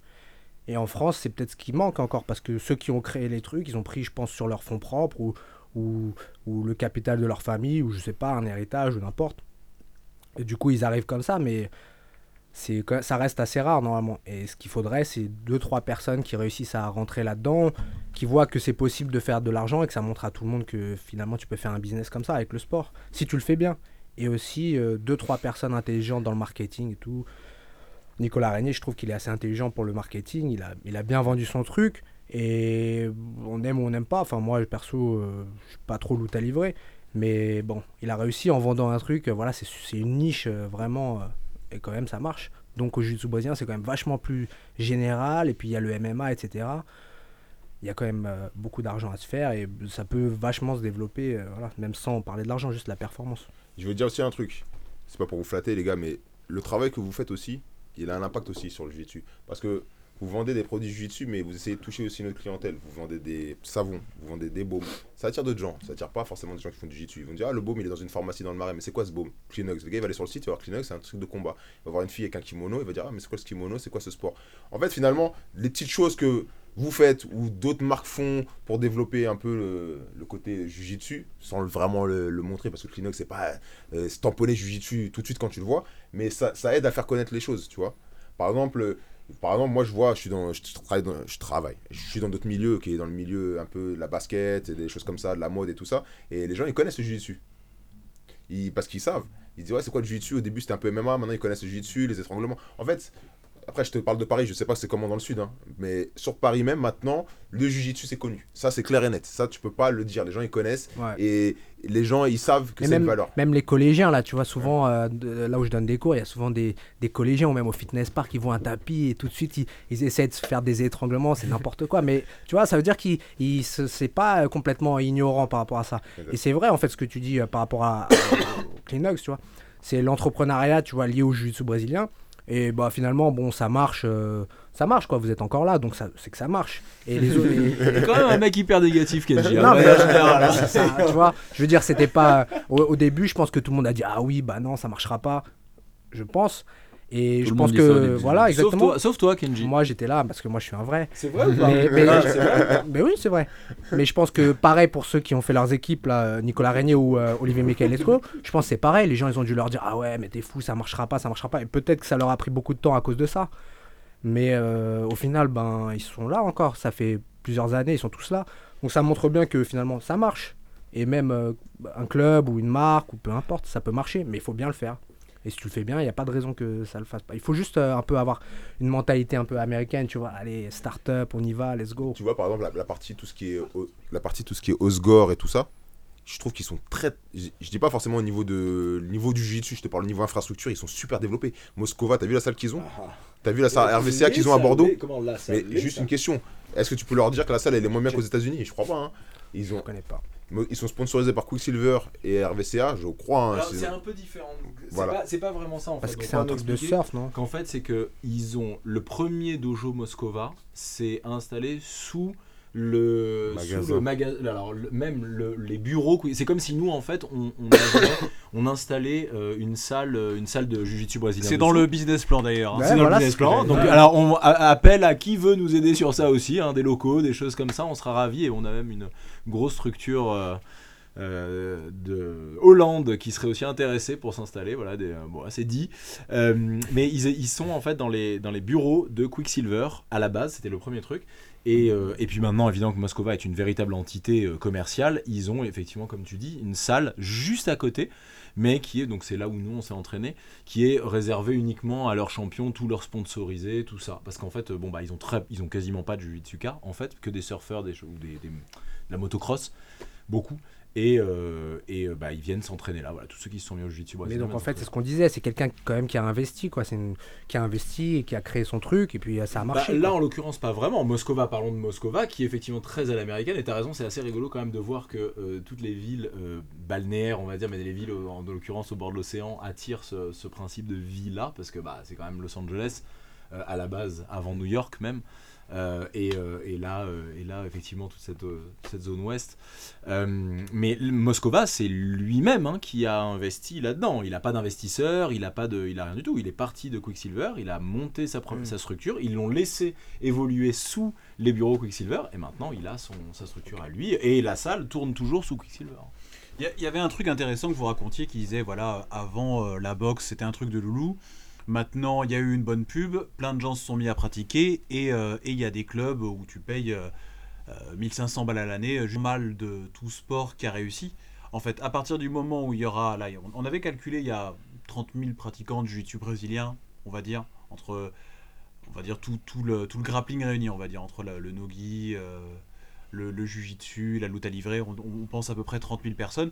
Le jour où il y en aura 300 000, il y aura beaucoup d'argent, donc beaucoup de sponsors, beaucoup de pratiquants, et donc des pratiquants qui seront prêts eux aussi à payer, enfin il y en a qui émergeront, qui seront prêts à payer 1500 balles. Et là, euh, bah, les investisseurs, ils arriveront naturellement, en fait. Non, bien sûr, t'as raison. C'est- du pur business. Je suis d'accord avec toi. Donc, donc, quelque part, la réussite, parce que le, le débat c'est ça, la réussite du jiu-jitsu brésilien euh, à l'international et le, le- le développement, il passe, il passe peut-être peut-être juste par euh, sa démocratisation. Là, on a parlé côté business. Ouais. Là, vraiment que c'est- Après, on n'a pas parlé du côté, euh, Sport. côté athlète. Athlète, Athlète. exactement. Là, il manque le côté athlète. Parce que là, on a parlé vraiment du côté euh, Ouais, affaires. je pense qu'à l'argent, moi. Qu'est-ce qui a fait, Léon, que tu as voulu, toi, partir euh, bah, Alors, je pense que la première fois, c'était juste parce que c'était fun. Mais cool, Pour- mais qu'est-ce qui fait que tu y retournes? Ouais, aux, Aux États-Unis, États-unis, tu y euh, retournes maintenant pour tes camps C'est mon père en fait, c'est mon père qui m'a. C'est grâce à mon père que j'en fais du jiu-jitsu. C'est c'est lui qui a commencé avant moi et c'est lui qui m'a toujours poussé. Au début, j'ai- j'aimais pas ça, je voulais pas y aller et tout. C'est toujours lui qui m'a poussé à faire ça et c'est lui qui m'a dit pour progresser, là, t'as un cap à, à franchir, faut que tu partes dans une grosse académie, donc ou au Brésil ou aux, États-Unis. Et c'est lui qui s'est renseigné, qui a, tout fait. Moi, j'ai rien fait. C'est lui qui a tout fait, qui s'est renseigné et j'y suis allé et j'ai adoré en fait. Ça a été vraiment très très dur le premier mois en fait. Parce que je, je- connaissais personne, per- je parlais pas anglais du tout, je parlais pas brésilien, je dormais sur les tatamis, voilà, les gens ils étaient pas sympas avec moi au début. Mais comment Kayotera t'a dit, ok, pas de problème, dors là sur les tatamis? Je sais pas. Honnêtement, je, je- je- je- vraiment, je, je te dis, je sais pas. C'est-à-dire que je dormais dans l'académie, j'avais hein. j'avais les clés de Aux l'académie. États-Unis, c'est pas souvent. la, ça. la- la- la première La, semaine. première, la première, la- Oui. non, au bout de deux semaines, j'avais les clés de l'académie. Donc il t'enfermait. Au début, il t'enfermait dans la Non, parce qu'en fait, euh, je dormais avec plein de gens, plein de Brésiliens. Je dormais avec Rudson Mateus, avec Andy Murasaki, des mecs comme ça. Et, euh, et au bout de, de deux semaines, il a, il a eu confiance et j'avais les clés de l'académie en fait. Donc, euh, ouais, c'est- ça s'est fait naturellement. Et C'est cool ça. ouais, j'ai j'ai vraiment kiffé. Du coup, j'y vais tout le temps, tous les ans, j'y vais tout le temps et j'adore. Et niveau budget, c'est comment? Bah, niveau budget, ça va. Du coup, j'avais- j'ai que ma, ma bouffe à, à payer. Parce Mhm. que je paye pas les cours. euh, Tu payes juste l'inscription, le billet d'avion. Et... C'est C'est où l'académie Elle est à San José, c'est à- dans le sud de San Francisco, à 40 minutes à peu près. C'est vraiment. euh, en plus, techniquement, euh, c'est c'est un autre monde. Hein. Kayotera, c'est. Tous les détails qui montent, c'est hallucinant. Donc, ouais, j'ai j'ai vraiment kiffé, c'est pour ça que j'y retourne. Et maintenant, tu dors toujours dans l'académie? Euh, la dernière fois que je suis allé, je m'étais pris un Airbnb. Un peu, des fois, je me prends un Airbnb parce que c'est pas très confort de dormir dans l'académie. Surtout, je me, je me prends avant la, la compète pour être dire, euh, en forme parce que j'ai vu que c'était vraiment compliqué d'être vraiment performant en dormant sur un tatami. C'est très dur. Du coup, euh, maintenant, euh, j'essaie de prendre un Airbnb, mais ça m'arrive de dormir encore à l'académie. Ouais. C'est pas, que- je sais que c'est pas quelque chose qui me dérange. Quoi. C'est- Ouais, c'est. Ouais, mais là, là, quand même, faut être, faut être vraiment super motivé quand même pour aller chercher à ce point-là le- Ouais, l'évolution, l'évolution de ce que tu peux faire dans ton propre sport. Euh, je- on parlait tout à l'heure justement donc de l'évolution de la France au sein de ce sport-là. C'est pas tous les. Je, enfin là aujourd'hui, je connais pas beaucoup de Français compétiteurs qui vont se dire ok, je vais partir deux mois, dormir sur Mm. les tapis, tout ça. Mais euh, comme je dis, euh, honnêtement, si on s'entraide en France, si vraiment il y a cette entraide, on sera même plus besoin, on n'aurait même plus besoin de faire ça parce qu'on a, des, on a maintenant des gens qui ont le dire. niveau. Pour, euh, par exemple, imaginez, on fait un gros camp avant les Europes, je sais pas, à, Pa- à Paris, on C'est- fait un camp C'est ce que j'ai toujours de dit. malades où tout le monde se rassemble, tous les compétiteurs se rassemblent, mais il y aura un niveau de fou et même pas besoin d'aller au Brésil ou, ou aux États-Unis pour s'entraîner, ça suffira largement. Moi, la différence avec, Lé- avec Léon, et je pense Kenji et peut-être Samuel, ils, me rejoignent plus. Nous, on est parti des Brésil, mais c'est sur des périodes courtes. Car vraiment, genre, on est, on ne va pas toujours au même endroit. Moi, je suis parti au Brésil plusieurs fois, même beaucoup de fois, mais juste pour m'entraîner pendant un mois, deux mois, une semaine, deux semaines, trois semaines. Donc, je suis parti m'entraîner là-bas. Et euh, comment dire, je payais ou je payais pas. Si c'était aux États-Unis, je payais. Au Brésil, on payait pas parce que la personne de l'académie nous arrangeait. Mais on va dire que, je sais pas si c'était plus à l'époque, mais on avait besoin d'aller là-bas pour découvrir c'était quoi réellement notre niveau de jiu-jitsu plus à l'international. Qu'est-ce qu'on valait face à des gars qui étaient, on va dire, au top du jiu-jitsu? Parce que c'était à l'époque, à, Rio, dans les années 2000, toi un peu plus 2010, dans ces zones-là, même avant, ou même jusqu'à un peu plus 2014, qui, qui étaient là-bas au Brésil. Et on, allait là-bas pour voir qu'est-ce qu'on qu'est-ce qu'on qu'est-ce qu'on valait. Donc c'était vraiment plus dans un ambiance de test, de voir à quel point on pouvait supporter les entraînements et à quel niveau on pouvait faire. Moi, je me souviens quand je suis allé chez euh, Cobrini en 2013, je suis parti euh, chez Cobrini en 2013 avec un, un collègue de chez Icon. On est resté un mois là-bas. Je me suis entraîné. Je me dis, je vais voir qu'est-ce que je- si j'arrive à faire un entraînement de professionnel pendant un mois. Moi, je me suis dit, quand j'ai fini ça, j'ai dit, je ne serai jamais professionnel de jiu-jitsu. Je ne tiendrai pas. C'est impossible. Tu t'entraînes tous les jours, trois fois par jour, à fond, avec des mecs fous qui sont qui veulent ta peau. c'est vrai, très dur. Tu vas faire la prépa physique. J'attendais la fin de la semaine pour aller en compète. Je me dis, ça, le, je vais être libéré. J'ai dit, la compète, c'est ça qui va me libérer. C'est tellement horrible. C'était pareil que toi, moi, au début. Voilà, c'est ça. C'était pareil que toi, c'était vraiment trop dur, trop dur, mais je sais pas, c'est. Je sais pas, c'est c'est vrai que c'est dur, c'est vrai que c'est dur. C'est horrible. Moi, T'avais quel âge toi quand tu faisais ça euh j'étais. 32 ans. Bah ouais, c'est ça ou 45 ans. Ouais, c'est vrai. J'avais, vrai. j'avais C'est 31 vrai, ou j'avais 19 32. ans, ouais. ça. 31 ou 30. Non, non, bien sûr, ça, ça joue différent. Mais je te dis que moi, déjà, oui, effectivement, déjà, je travaillais, j'étais pas dans la structure d'être athlète pur et dur. Mais je me suis dit, est-ce que si j'avais eu l'opportunité de le faire, est-ce que je l'aurais fait? Faut aimer ça, faut aimer Voilà, exactement. Mais j'ai fait. C'est pas aller faire du jiu-jitsu rouler avec des potes, faire la guerre un petit peu et après c'est fini. C'est vraiment dire est-ce que je suis prêt à me sacrifier, me lever tous les matins, aller à l'entraînement, quand le kimono il pue, toute ta chambre elle pue kimono toute la journée. T'es avec des mecs qui font que du jiu-jitsu, t'as des caleçons des mecs qui traînent par terre, t'as des mecs qui dorment dans le couloir parce qu'ils ont pas à le dormir. C'est horrible. C'est tu es dans l'ambiance jiu-jitsu. C'est vraiment comme ça? C'est vraiment comme ça que t'as vécu toi ton camp avant. euh? Euh, ouais, quand même un peu, ouais. C'est c'est vrai, c'est Ouais, super intense, quoi. C'est super intense. Au Brésil, ça va être encore pire, je pense, parce que. Ça va être encore pire, Moi, je sais pas, je suis États-Unis jamais allé au. Brésil. Mais ouais, euh, chez Caillou, nous on s'entraînait euh, en judicieux, on s'entraînait 4 heures, 4 heures et demie par jour, à peu près. Et si on voulait, on faisait de la prépa aussi à côté, donc euh, ça fait des grosses journées et pour tenir, c'est vraiment dur. En restant naturel, hein, je parle, hein, Ouais, sans se doper, ouais. hein, parce que sinon en se dopant, c'est moins, moins dur. Mais ouais, c'est c'est vraiment un rythme à prendre et c'est. Ah, mais c'est vraiment pas facile. hein. Moi, je, personnellement, moi, je, je sais que Faut je tiendrai pas. Faut pas se prendre au sérieux en fait. Après, Si on se prend au sérieux, on n'y arrive pas. Enfin, Après aussi, peut-être c'est pourquoi, c'est parce que t'as fait que un mois. Et Ouais. en fait, t'as quand même une période de 2-3 semaines où. euh, Un mois, un ça, mois, ouais. 2-3 semaines, ça, un ouais. mois, dans, ça dépend par rapport à. par ça dépend qui, mais t'as quand même un petit moment où. Ça, te- ça rentre tellement dans l'art tout le temps, tout le temps, tout le temps, c'est combat. Enfin, là-bas, là-bas, la différence, moi, moi, moi, ce qui m'avait choqué quand je suis arrivé au Brésil, et moi, j'ai fait un peu comme Léon, je faisais 5 mois dans l'année, j'ai fait ça pendant 5 ans. Je passais entre 4 et 6 mois par an là-bas. et euh, T'étais où exactement au Brésil toi? moi, j'étais à Rio et euh, j'ai fait la première année, je suis allé à Barra, à Gracie Barra. Je t'avais dit, ça m'avait pas trop plu euh, au point de vue technique. Euh, après, au niveau des combats, euh, à l'époque, euh, il y avait le. 19h, il y avait combat et que bah, c'était incroyable. T'avais Roger, euh, t'avais 10 champions du monde, tu vois, et t'avais une trentaine de ceintures noires, une trentaine de ceintures, mar- une trentaine de ceintures marron. Donc pour combattre, c'était bien, mais moi j'étais ceinture bleue, donc. euh, donc euh, voilà, tu vois. Voilà, tu vois, c'est... Et puis après, même en dehors de ça, tu vois, les courses, c'était... c'était- Pour moi, c'était trop touriste, tu vois. J'ai l'impression d'être un touriste que... qui payait... euh, Ah bon, bref. Et donc, l'année donc j'ai quand même fait quand même 4 mois là-bas. 4 mois et demi. Après, je re- et l'année d'après, je suis allé chez Carson et j'ai fait Carson à chaque fois après. Euh, D'une, parce que la première année, bon, t'as vu, ils me faisaient payer. Ils m'ont fait payer la première fois. Et après, je combattais pour eux, donc euh, ils me faisaient plus payer. Et euh, parce que Carson, c'était plus petit, euh, euh, plus familial.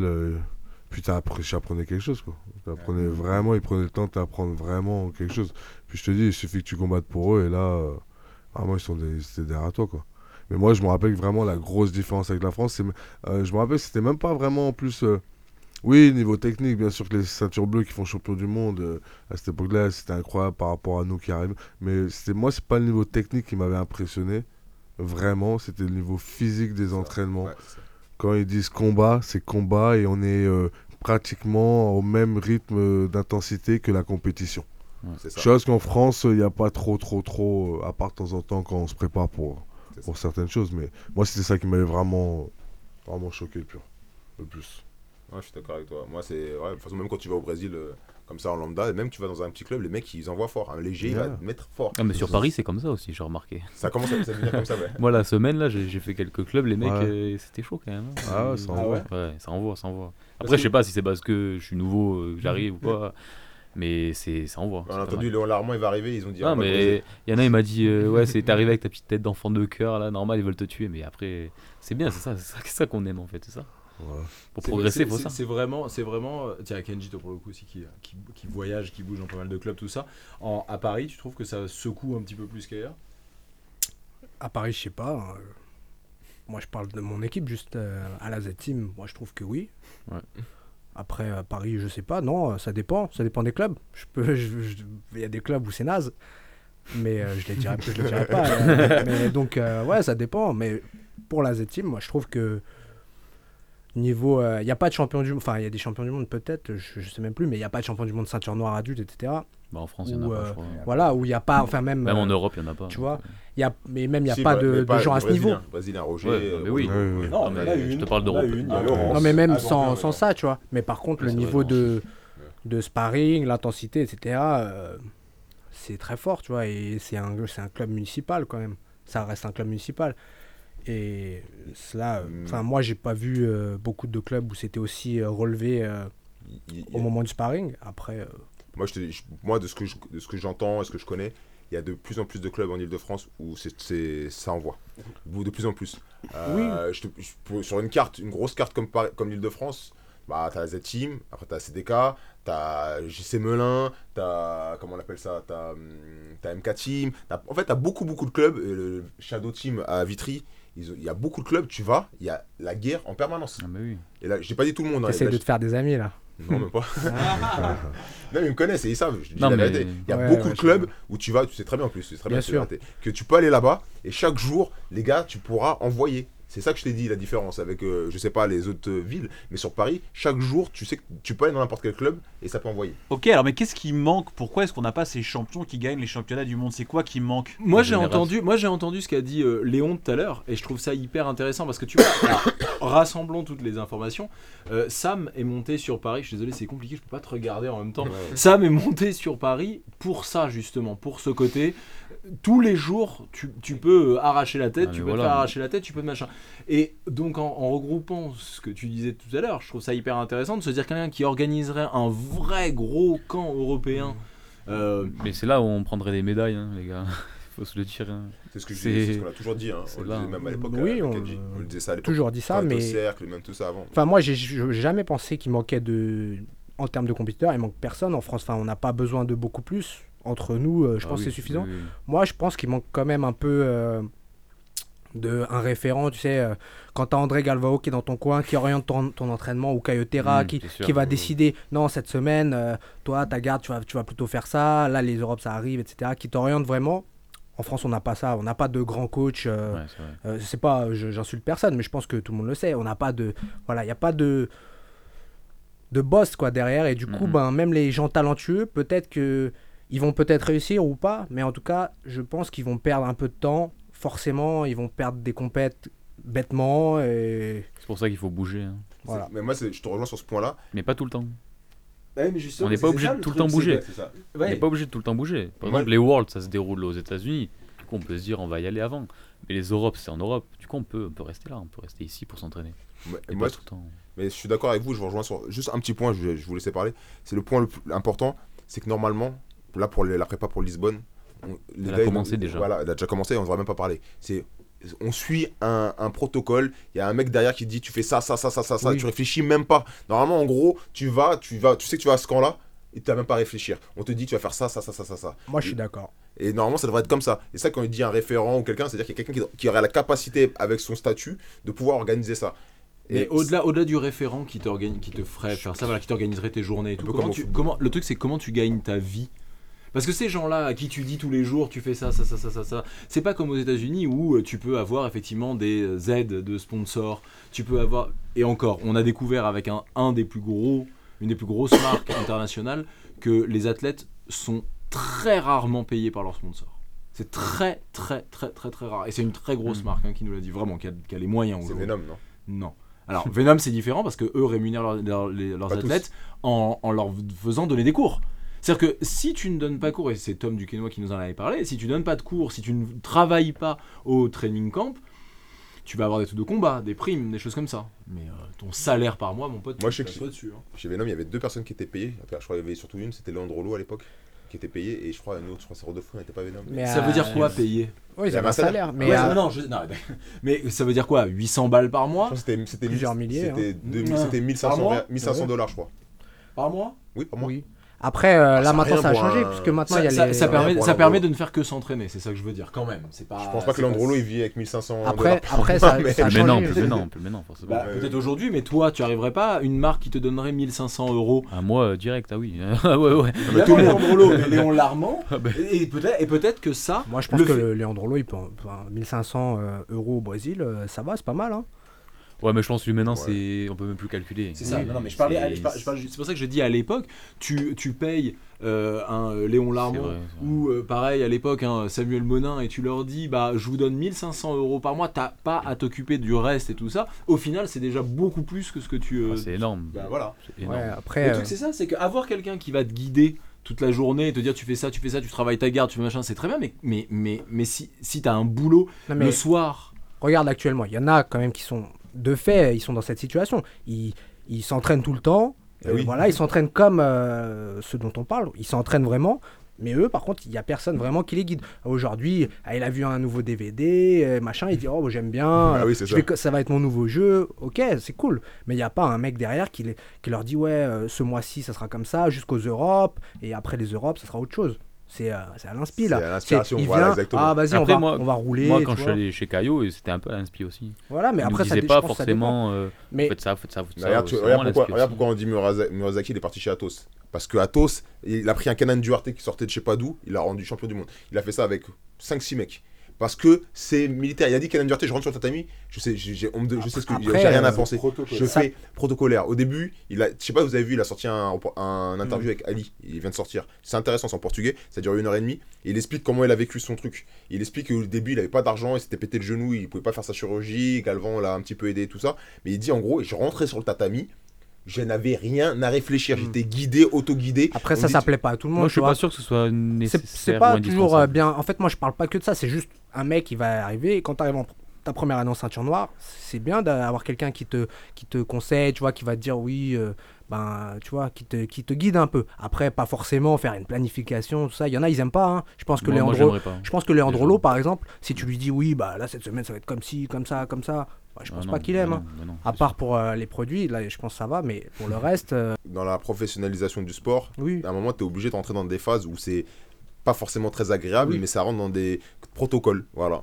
Comme dans tous les autres sports, en NBA, tu suis des protocoles. Tu vas dans un type, tu fais des tests, des tests d'évaluation physique, tu fais un, un cheminement, tu fais un truc. Le jiu-jitsu, si tu veux, le rendre un peu plus professionnel et, un, et comment dire, plus, euh, on va dire, euh, attire les sponsors, faut que tu le- quand tu le montres, Mm. faut que tu le montres comme un sport professionnel. Tu le montres avec des tests d'évaluation, comme ils font Dreamart. Dreamart, ils font des tests d'évaluation à leurs gars qui les ont recrutés. Ils leur font faire des cours d'anglais, ils leur payent l'université et ils leur payent tout leur voyage pour les compètes. Les gars, ils vont jamais partir du Brésil. Et ils sont au Brésil, hein, ils vont pas partir aux États-Unis. Parce qu'ils ils ont sélectionné euh, Isaac Bayance et Alliance, qui Alliance est une très grosse structure avec beaucoup d'argent. Ils les, ils, les, ils, les, ils les- ils les éduquent de A à Z.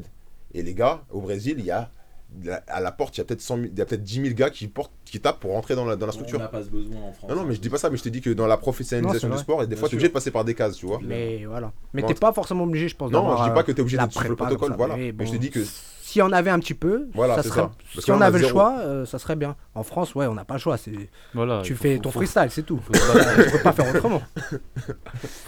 Mais bon. Sam, comment tu vois ça? Parce que toi, c'est quelque chose que tu as. Toi, tu as toujours tout fait tout seul pour le coup. Non, non, non, non, pas tout, tout seul. Non, jusqu'à la ceinture noire, quand même, j'étais j'étais pas mal dirigé. Euh, pff, après, je suis partagé sur ça. Moi, j'aime bien, bah, forcément, venant de. Ah bah, je viens du foot, donc euh, professionnel. Donc, tu t'arrives, euh, c'est pas toi qui décides ce que tu fais. euh, c'est l'entraîneur qui décide ce que tu fais, à quel moment et pourquoi, et par rapport à ton match, et par rapport à quelle période tu es dans la saison, etc. etc. Donc, euh, ouais, je suis un peu d'accord. Je veux dire, à un moment, malheureusement, si tu veux faire euh, des vrais professionnels, euh, que ce soit dans n'importe quel sport, euh, eh ben, faut un minimum euh, les guider.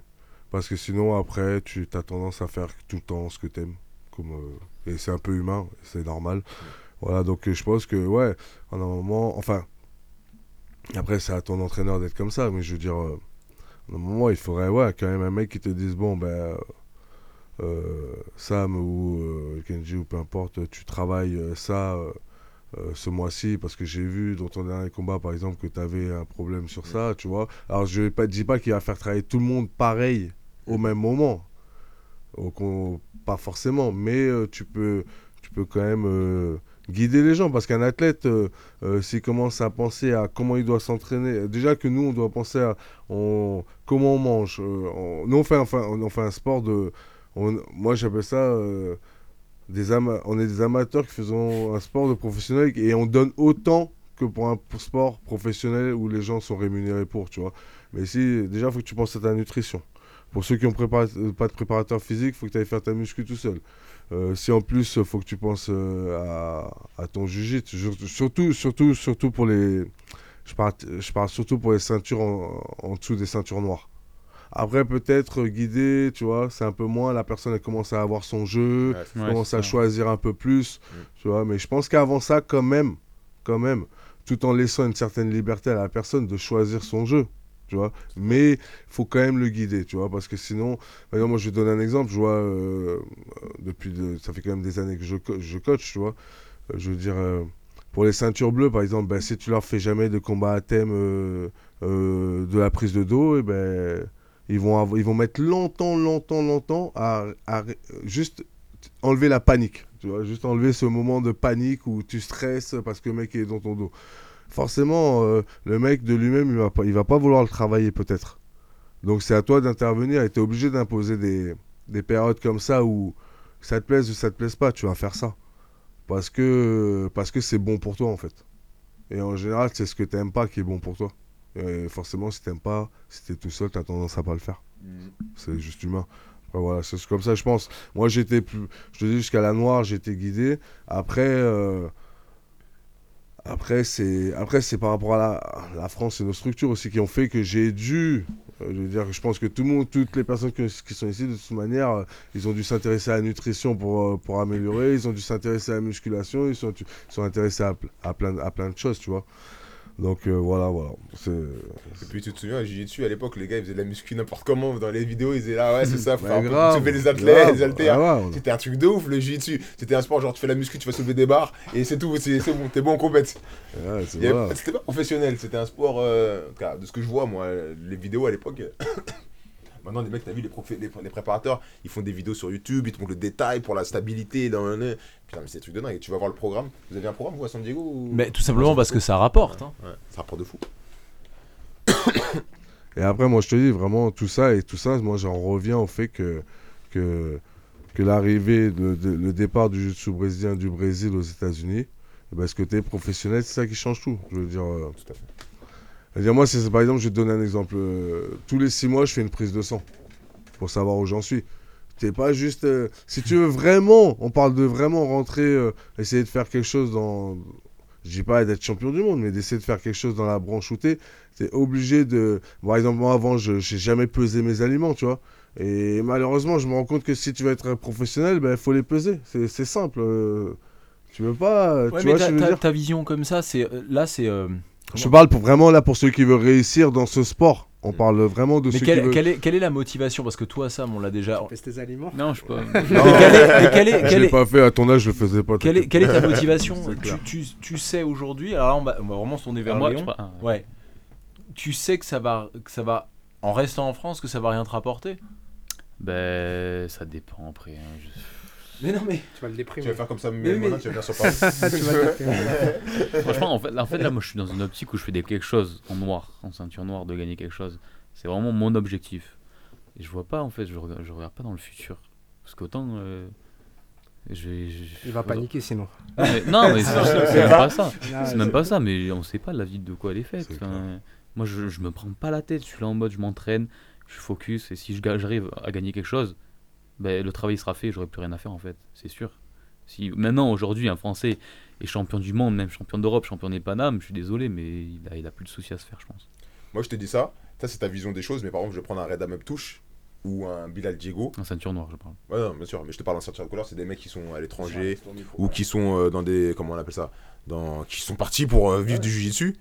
Je peux te dire que. i- En fait, j'ai l'impression que la victoire en championnat, elle est moins importante que le développement de leur carrière en général. J'ai senti ça.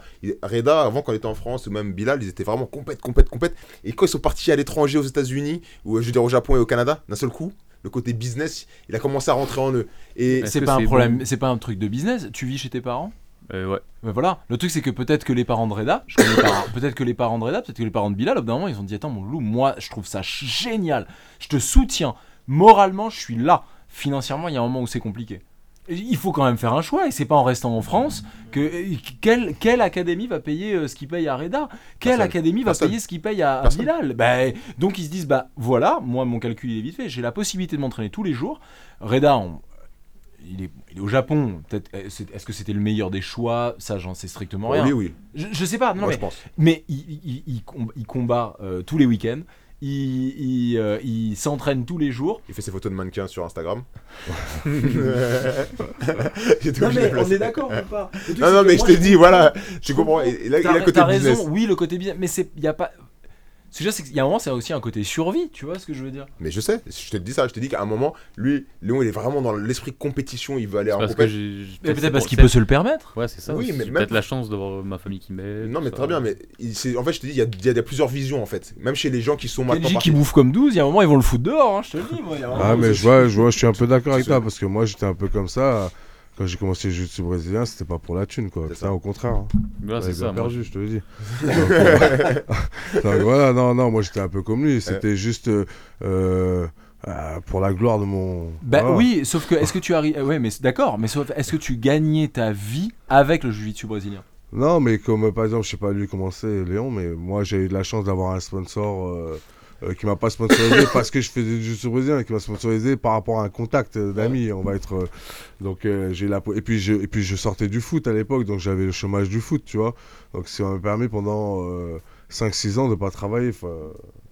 tu- comprends donc euh, voilà c'est- Ah oui, Ouais, pour ça que je partais 6 mois au Brésil 5-6 mois au Brésil tu vois donc euh, voilà c'est des circonstances qui ont fait que Mais Mais tu vois, en fait, moi, dans, mon, dans la- l'optique que je disais, je dis que maintenant, avec les réseaux sociaux, côté business, parce que le côté business, comme tu l'as dit, avec les États-Unis, tout le monde est parti aux États-Unis, ça s'est professionnalisé, et le business, il est quand même rentré dedans. Les gars, ils commencent à, en marron, violette, demander des séminaires. Les gars, ils commencent à, à faire de la pub pour les marques. Il y a, ils, ils- ils se montrent, tu vois, comme tu disais C'est avant. ce que je dis. ça si va est- exploser en Ouais, plus c'est ça. Si, on a, si quelqu'un arrive à être champion de- d'Europe ou quoi, de, en ceinture noire, ben, c'est- enfin, on fait des séminaires dans, dans le monde entier, tout en académie. où tu ouais veux. t'en feras mais attention parce que ça, attention hein, t'as le côté marketing et t'as le Ouais, côté c'est pas ça. forcément le meilleur euh, C'est pas le champion qui fait le plus de stages forcément ou le meilleur au monde qui fait le plus de stages attention Regarde Keenan Cornelius, il a zéro, il a zéro médaille au World. Et ils vendent plus de DVD que Malfacine qu'on a dit. et, c'est et- ça. et- et même son site internet Ouais, euh, il explose, euh, il il explose. son site internet en France, on a, des, bons exemples quand même. En France, on a des bons exemples quand même. C'est- On a quand même la preuve que tu vois, t'as pas besoin de gagner quoi que ce soit pour euh, vendre ton truc. euh, Il y, Bah. il y en a en France. euh, et tant mieux Mais t'as raison, dans ton euh, l'objectif, dans la- dans voilà, l'objectif mon- sportif, oui c'est parfait. clair Mais dans l'objectif business, à un moment, tu seras obligé de partir parce que tu dis, je vais arriver avec ma, Bien ma médaille de Peut-être champion pas- du monde sur la table. Peut-être que- pas dans l'âge aussi. Ouais, puisque pas, je te non, mais c'est ça, mais moi je pense réellement que, voilà, faut- faut- bien sûr, euh, gagner des choses, ça va te faire, euh, mais attention, c'est pas. Il y a un côté, le business et le côté sportif sont deux choses euh, séparées. Tu peux être euh, très très fort, très très connu, et je te dis faire beaucoup beaucoup moins de stages qu'un mec qui a pratiquement rien gagné. Mais qui s'est vendu autrement que toi. Parce que, il y a un moment, c'est comment tu te vends. Euh, je veux après, dire, que. si t'es champion du monde et que tu te vends bien, bah, c'est encore mieux quand même. Ah, là, c'est le... ah bah là, c'est le top du top. Ouais, là, c'est le top. Mais je pense que, me- comme il dit, euh, à partir du moment où tu as déjà gagné un gros truc, forcément, tu auras des demandes de séminaires, tout ça et tout à l'heure actuelle. Mais tu auras peut-être plus de demandes de séminaires de l'étranger carrément que de la France même. Tu vois, je veux dire, et tu auras des mecs en France qui, auront, qui, qui, auront- qui gagneront jamais ça et qui feront euh, trois fois plus de, de stages que toi. Par rapport à la France, hein, je parle. hein. Ouais. Par, par rapport à. Non, mais voilà, tu vois. Ouais, mais il a raison. Faut remettre euh, les choses. euh, voilà. Et c'est pas, et moi je dis, c'est pas parce que t'es jeune que tu dois ignorer ce facteur-là de marketing et de business parce que plus tôt tu l'as dans ton, dans ton circuit, plus tôt tu seras capable de vendre bah, ton expérience que tu as gagnée et la vendre bien. Parce que si tu la vends mal, ouais, j'ai gagné le mondial, je mets une médaille sur des photos sur Instagram, il y a 10 likes. Et l'autre, il en a 100 000 parce qu'il a dit j'ai perdu, mais bon, il y a mon DVD qui est en promotion, vous pouvez le prendre. et ben voilà, tu vois ce que je veux dire? Et en fait, c'est c'est question de marketing. Adam Warzinski, il fait des séminaires partout et il a jamais gagné le mondial, il se fait toujours sortir. Et pourtant, Adam Warzinski, il est super connu en Europe. Je crois que c'est peut-être l'européen peut-être le plus connu. Il a fait des DVD, il est là, il connaît tout le monde. Mais, Il a soumis Landrolo aussi, l'enfoiré. ouais, voilà, mais non, je rigole, je rigole. Non, non, mais c'est plus fort en, en Europe, ça c'est sûr, c'est peut-être l'Européen le plus fort, mais vraiment, moi je pense que, attention, il y a un côté marketing, euh, que tu peux pas ignorer. Je veux dire, je vois pas Bouchécha faire le. Euh, c'est pas lui qui fait le plus de stages Non, au monde, tu Je vois. pense, pense pas qu'il veuille en faire aussi. Ouais, mais peut-être qu'il a pas cette fibre marketing aussi. Je, le- moi, en tout cas, moi, je le vois pas que, sur tu le vois, réseau. je Ouais. le vois, voilà, moins que sur les réseaux, que il y a des gens, il y a des mecs. euh, Ah, il y a des mecs, je te dis, ils vont faire des stages toute leur vie euh, sur pas grand chose. Alors, euh, pas sur rien, mais sur pas grand chose. Il y a des mecs, euh, je veux dire, Rodolfo Vieira, par exemple, tu le vois pas faire des séminaires tout le temps, tu le vois pas trop sur les trucs Mm. Instagram. Il sort pas autant de DVD que certains qui ont déjà sorti 2-3 DVD en, ayant- en ayant gagné euh, un ADCC. non, mais tu vois, je veux dire, même si je le euh, kiffe, Gordon Ryan, tu vois, pour donner, donner l'exemple, je veux dire, le mec, euh, il a gagné. euh, il a gagné euh, la, la- la- la première fois, il a fait cette année, il a fait KT absolute, euh, mais il a déjà sorti 3 DVD ou 2 DVD déjà. Ouais, exactement, facile. Euh, tu Ah, vois, 600 facile, tu euros vois. le DVD. Ouais, mais oui, mais tu vois ce que je veux dire. Donc les mecs, euh, les mecs maintenant, et lui il fait partie de cette génération qui, euh, qui est champion, combattant et qui sait comment euh, faire, market, euh, de, euh, faire le marketing par rapport à son image, tout ça et tout. Tu l'aimes ou tu l'aimes pas, tu le connais. C'est ça. Et en plus de ça, il est fort. Ouais. Et en plus de ça, il Voilà, c'est un monstre. En plus de ça. Mais voilà, il y a des voilà. Moi, je pense que réellement, attention, le c'est pas forcément le meilleur qui fait le qui gagne le plus d'argent dans le sport. Mm, C'est C'est ça. vrai. Et puis euh, gagner de l'argent, ça te permet aussi de pouvoir continuer à faire ce que tu aimes dans, dans ta passion. C'est-à-dire rester dans le jujitsu, enseigner, faire tes compétitions. Et en même temps, ben, encore plus, ton académie elle grossit, tu as des investisseurs parce que tu es bon en marketing. Et Arkinan, je sais pas si tu as vu son académie là qu'il a ouvert, c'est énorme le truc. c'est énorme le truc. Et le gars, il est très bon en marketing. Kinan Cornelius, si tu regardes bien le truc, il fait des blagues, il joue un peu au geek, Ah, il a inventé une nouvelle garde et tout. Et juste pour ça, déjà, son nom il restera dans l'histoire du jiu-jitsu, juste avec son appel, juste la marque de l'appel. Il a, il a réussi à bien vendre ça et jamais gagné le World une seule fois. Il a, la DCC, il a toujours été euh, deuxième. C'est des super performances, je dis pas le contraire. Mais je te dis juste que par rapport à un Malfacine que tu n'as jamais entendu un séminaire ou Mhm. voilà, et ben les gars, ils ne vivent pas du tout de, de comme un Kylian Cornelius. Il est millionnaire, je pense, Kylian Cornelius. hein. Non, je pense pas. Pas Si, millionnaire. Peut-être pas millionnaire, mais il est pas loin, Pas je loin, pense. Mais en hein, tout cas, que- maintenant, il, a un, il a un business qui fonctionne, il a un truc rentable Voilà, et c'est- un salaire maintenant. C'est ça. Alors qu'avant, non, il n'y en avait pas. Ça. Mais bon. Non, mais voilà, après. Après, moi, je comprends d'un côté. hein, voilà. Non, mais il a raison. Euh, quand t'es jeune, tu penses qu'à combattre. Puis quand t'as pas le problème de l'argent encore qui rentre en jeu, après, peut-être euh, peut-être 24, 25, 26 ans plus tard, tu. Il a- ouais, peut-être j'aurais dû peut-être y penser plus tôt. Non mais voilà, ouais, non mais c'est important. C'est sûr que maintenant le marketing euh, dans le jiu-jitsu brésilien, comme je dis, hein, c'est en plus je dis c'est une communauté geek un peu donc euh, et c'est bien pour et c'est bien pour le jiu-jitsu brésilien. Donc euh, et mais c'est sûr que c'est pas facile pour tout le monde. Moi je suis le premier à c'est pas facile pour tout le monde de s'exposer, de de parler, de d'être toujours courtois et aimable. C'est ça que Ah, Cli- vous pouvez nous expliquer. Vous avez un community manager. Comment vous faites votre publicité sur Instagram? Non, non, on parle pas de. On parle pas de. on parle Non, mais de parce que c'est intéressant. Alors, les gens qui veulent- si, si, s'entraider, hein, les pour info, quand même, on, on peut en parler. C'est Bah oui. c'est Jérémy qui gère euh, Instagram de A à Z, qui répond à tout. Quelquefois, ça peut arriver en galère, c'est moi, mais euh, c'est euh, Jérémy. Parce que maintenant, il y a beaucoup de gens qui ont. Par exemple, sur un- la page de Kinan, c'est même pas Kinan qui répond. C'est un mec, c'est un community manager qui paye. Oh, ça, c'est normal. Hein. Non, mais je te dis juste que c'est normal, mais il y a des gens qui pensent que c'est Kinan qui parle sur le truc. Mhm. Tu vois ce que je veux dire? C'est normal, mais là, si en tout cas, le podcast qu'on explique, juste que le business du jiu-jitsu, c'est aussi pas forcément que des gens qui sont en face de toi. Quand les mecs, il like des commentaires. Gordon Ryan, je pense que lui, vraiment, il est sur son truc. Parce que c'est un gogol, il aime bien euh, taguer, de la gueule du monde. Mais par exemple, il y a des Kinan ou même des Galvan, je pense que des fois, son compte, c'est même pas lui qui le gère. Il y a un mec qui lui dit Ah, poste telle sûr, photo, tel, poste tel truc. C'est pas genre comme toi. Non, mais c'est sûr, parce qu'en plus, de toute façon, c'est des gens qui ont des contrats et qui ont ça. des gens qui gèrent globalement le marketing de leur entreprise. Donc, c'est sûr que ils font pas que ce qu'ils veulent. C'est ça. C'est devenu des entreprises. Voilà, il faut dire comme ça. Il faut dire. C'est des noms déposés. Alors, est-ce qu'on pourrait, parce que ça fait une bonne heure et demie qu'on est dessus, est-ce qu'on on a quand même débattu de trucs, de choses très intéressantes. Donc, bravo messieurs, Merci. chacun avec votre point de vue, votre expérience. Est-ce qu'on pourra voir un petit peu vos, votre conclusion à ce débat euh, qui était comment on exporte le Jiu-Jitsu et quelle est la réussite du Jiu-Jitsu. Enfin, comment, par quoi passe la réussite du Jiu-Jitsu français, enfin, du Jiu-Jitsu brésilien français à l'étranger? C'est-à-dire à l'étranger, c'est-à-dire comment on pourrait se développer pour qu'on soit reconnu à l'étranger?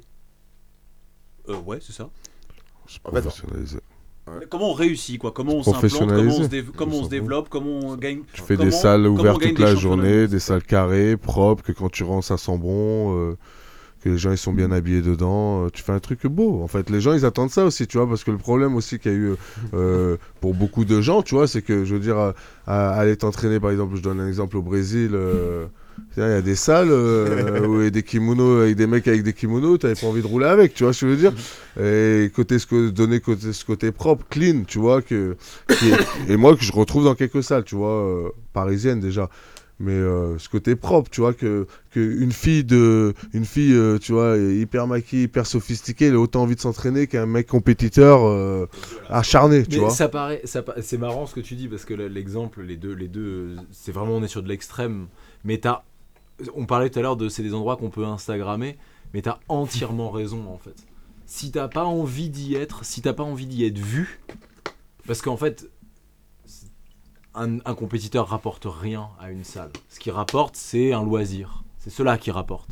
Le compétiteur, il te rapporte rien en fait foncièrement, à part de la visibilité, des choses comme ça. Mais on va dire que 80% des loisirs qui viennent s'entraîner dans ta salle, ils en ont rien à foutre des compétiteurs, mais rien. Ça les intéresse pas. Mm. Et un, une- un endroit où on a envie d'être vu, je- moi je te rejoins complètement. Ouais, de toute façon, tu le vois, hein, ce qui marche, c'est les salles. euh, Je veux dire, tu faut prendre exemple sur ce qui marche, en fait, déjà à peu près, tu vois. Après, tu, tu le modifies un peu, mais je veux dire, euh, euh, que tu. Dernièrement, c'est quoi qui marche beaucoup C'est les salles de sport, euh, les grandes salles de sport et tout. Mais pourquoi? Parce que tu- il y a des codes couleurs. Tu rentres, euh, c'est propre, c'est beau. Euh, je veux dire, tout le monde est bien habillé. euh, T'as pas de mec qui se balade en caleçon euh, d'un coup à la- à l'accueil. non, mais ça, c'est des trucs qui arrivent. Je veux dire, c'est des trucs qui arrivent en jiu-jitsu brésilien, peut-être pas encore à l'heure actuelle, tu vois. Je veux dire, je veux dire, tu, tu, tu peux Ah, pas si, avoir, tu peux, tu peux pas sûr. avoir une femme qui, je veux dire, une femme, elle vient avec, ses- avec ses enfants pour les ça, amener au jiu-jitsu brésilien, et t'as des mecs, ils font 15 100 kilos tous, et ils sont en caleçon, en train de parler, de transpirant, tout ça. Tu vois ce que je veux dire? C'est, c'est en fait, c'est cette image-là en fait qu'il faut un peu, malheureusement, ouais, qu'il faut enlever un peu, qu'il faut, faut que les gens ils se sentent à l'aise quand ils viennent. Je veux dire, les gens, comme tu dis, je veux dire, moi je les vois dans les salles de sport, ils vont pas forcément pour faire du sport, pour se défoncer, non, ils vont juste, euh, ouais, ils sont là, c'est bien, c'est, c'est un côté un peu convivial où ils retrouvent, tu vois, des amis, tu vois, faut, faut, faut apporter ce côté-là parce que de toute manière, comme tu dis, un club c'est 90% de loisirs. Voilà, c'est ça qui fait vivre le club. Voilà. Donc à partir de ce moment-là, comme je te dis, faut que ça soit propre, nickel. Quand tu, quand tu rentres, ça sent bon. Putain, ça, combien de d'endroits t'es rentré, ça pue les pieds. Non, mais tu vois, je veux dire, nous on s'en fout parce qu'on est des compétiteurs, on vient pas pour l'endroit, on vient pas pour le truc. Mais je veux dire, quand tu veux attirer la, la masse, eh ben, que- te- quand tu veux toucher, je te dis, la fille de la, la, la jeune fille ou la ou même la mère de famille ou Mm, peu importe, autant que le compétiteur ou le mec qui vient, qui est informaticien, qui vient à la fin de sa journée pour faire ça en loisir, il faut que ça soit propre, il faut que ça soit nickel, il faut que ça soit à l'américaine. Voilà, c'est tout simple. Je pense que c'est ça qui, ça commence, mais plus il y aura ça, mieux, mieux ça sera et plus tu pourras vendre des abonnements chers. Parce qu'à bout d'un moment, quand la salle est ouverte de 7h à 22h, euh, 7h à 22h, qu'elle est propre, qu'elle est nickel, que tu as des profs euh, euh, qui sont, euh, bah, qui sont peut-être pas diplômés, on s'en fout, de, je suis un peu d'accord avec toi sur le diplôme, expérimentés dans leur domaine, dans leur domaine respectif, et ben tu peux. Et puis attention, il y a un autre facteur qui rentre, c'est tu peux avoir, par exemple, tu peux avoir un prof euh, euh, euh, très bon dans son domaine, mais qui repousse les gens de ta salle.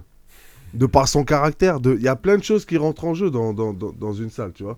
Je veux dire, tu rentres, la personne, comment elle t'accueille, C'est ça. tout ça et tout, tu vois, il y a, y a beaucoup de choses qui rentrent en jeu. Et nous, le problème, c'est que voilà, le jiu-jitsu brésilien, c'est, tu vois, là, ça commence à sortir vers le professionnalisme, mais c'est encore très amateur. Donc, euh, euh, des fois, tu rentres, l'accueil, c'est, euh, c'est moyen, tout dépend de la salle, tu vois. et voilà, tous ces paramètres-là, ça rentre en jeu. C'est ça l'accueil, ça fait 99% du boulot. Un mec qui vient, il voit l'affiche dans la rue, il rentre, il dit ouais bonjour, je voudrais faire du jiu-jitsu brésilien. C'est là-bas, vas-y, il y a le tatami, vas-y, va euh, derrière, c'est là-bas. Et tu regardes même pas. Ouais. Il reste comme ça, il reste 5 minutes devant le truc. Comme à il OJ, se quoi. casse. Tu vois, quand on est allé à OJ, là, la dernière fois, ben, c'est clair que Ouais, c'est un délire. Hein. T'arrives, euh, Il y a des beaux secrétaires, euh, tu sais, euh, avec des petites chemises à manches courtes, les cheveux bien coupés. euh, bah voilà. Et ils t'encaissent vite ton argent. hein. Ouais, bien sûr. Mais ouais, mais tu sens ça. Et toi, tu t'hé- t'hésites pas à le donner, ouais, t'es content Ouais. parce que quand même, Moi, t'es je dans pas un endroit moi. propre. Ouais, moi aussi, je l'aurais pas donné. Campos, il l'a donné. On va parler de prix, hein. on va parler de, prix Moi, astronomiques. je donne pas, moi. Non, Mais mais je bon. comprends ce que tu veux dire. Par exemple, t'es une mère de famille, tu viens, tu veux inscrire ton enfant, tu vois, les gars, ils te respectent pas quand t'arrives. Ils disent, ouais, euh, j'y dessus déjà, je connais pas très bien, mais si on m'explique pas comment ça se passe, déjà, il faut un accueil, un bureau, des gens qui sont, comme tu dis, propres. Ça, quand tu rentres, tu dis, voilà, euh, il y a un cours pour enfants, il y a un planning, tout expliqué, les prix, c'est clair. Voilà, vous pouvez faire un cours d'essai, venez. Et là, la structure, met en place. Professionnalisme, carré, tu rentres, ton enfant, tu l'inscris, il est content. Et là, tu dis, bah voilà, je fais venir un derrière. Comme le, beaucoup de sports l'ont fait et on est passé par là. Ouais. Donc, maintenant, euh, c'est sûr que si tu gardes, comme tu dis, l'ancien esprit avec torse nu, euh, Ouais. ce truc. Mais même, euh, tu vois, je veux dire, les trucs où t'arrives, le, pro- le, le cours il est à 19h, le prof il arrive à 19h20, tu vois. Ça, tu le fais. ça, tu le fais. quand même très très rare. Non, mais, non, mais je te, je te- euh. bien sûr, bien sûr, non, je te parle.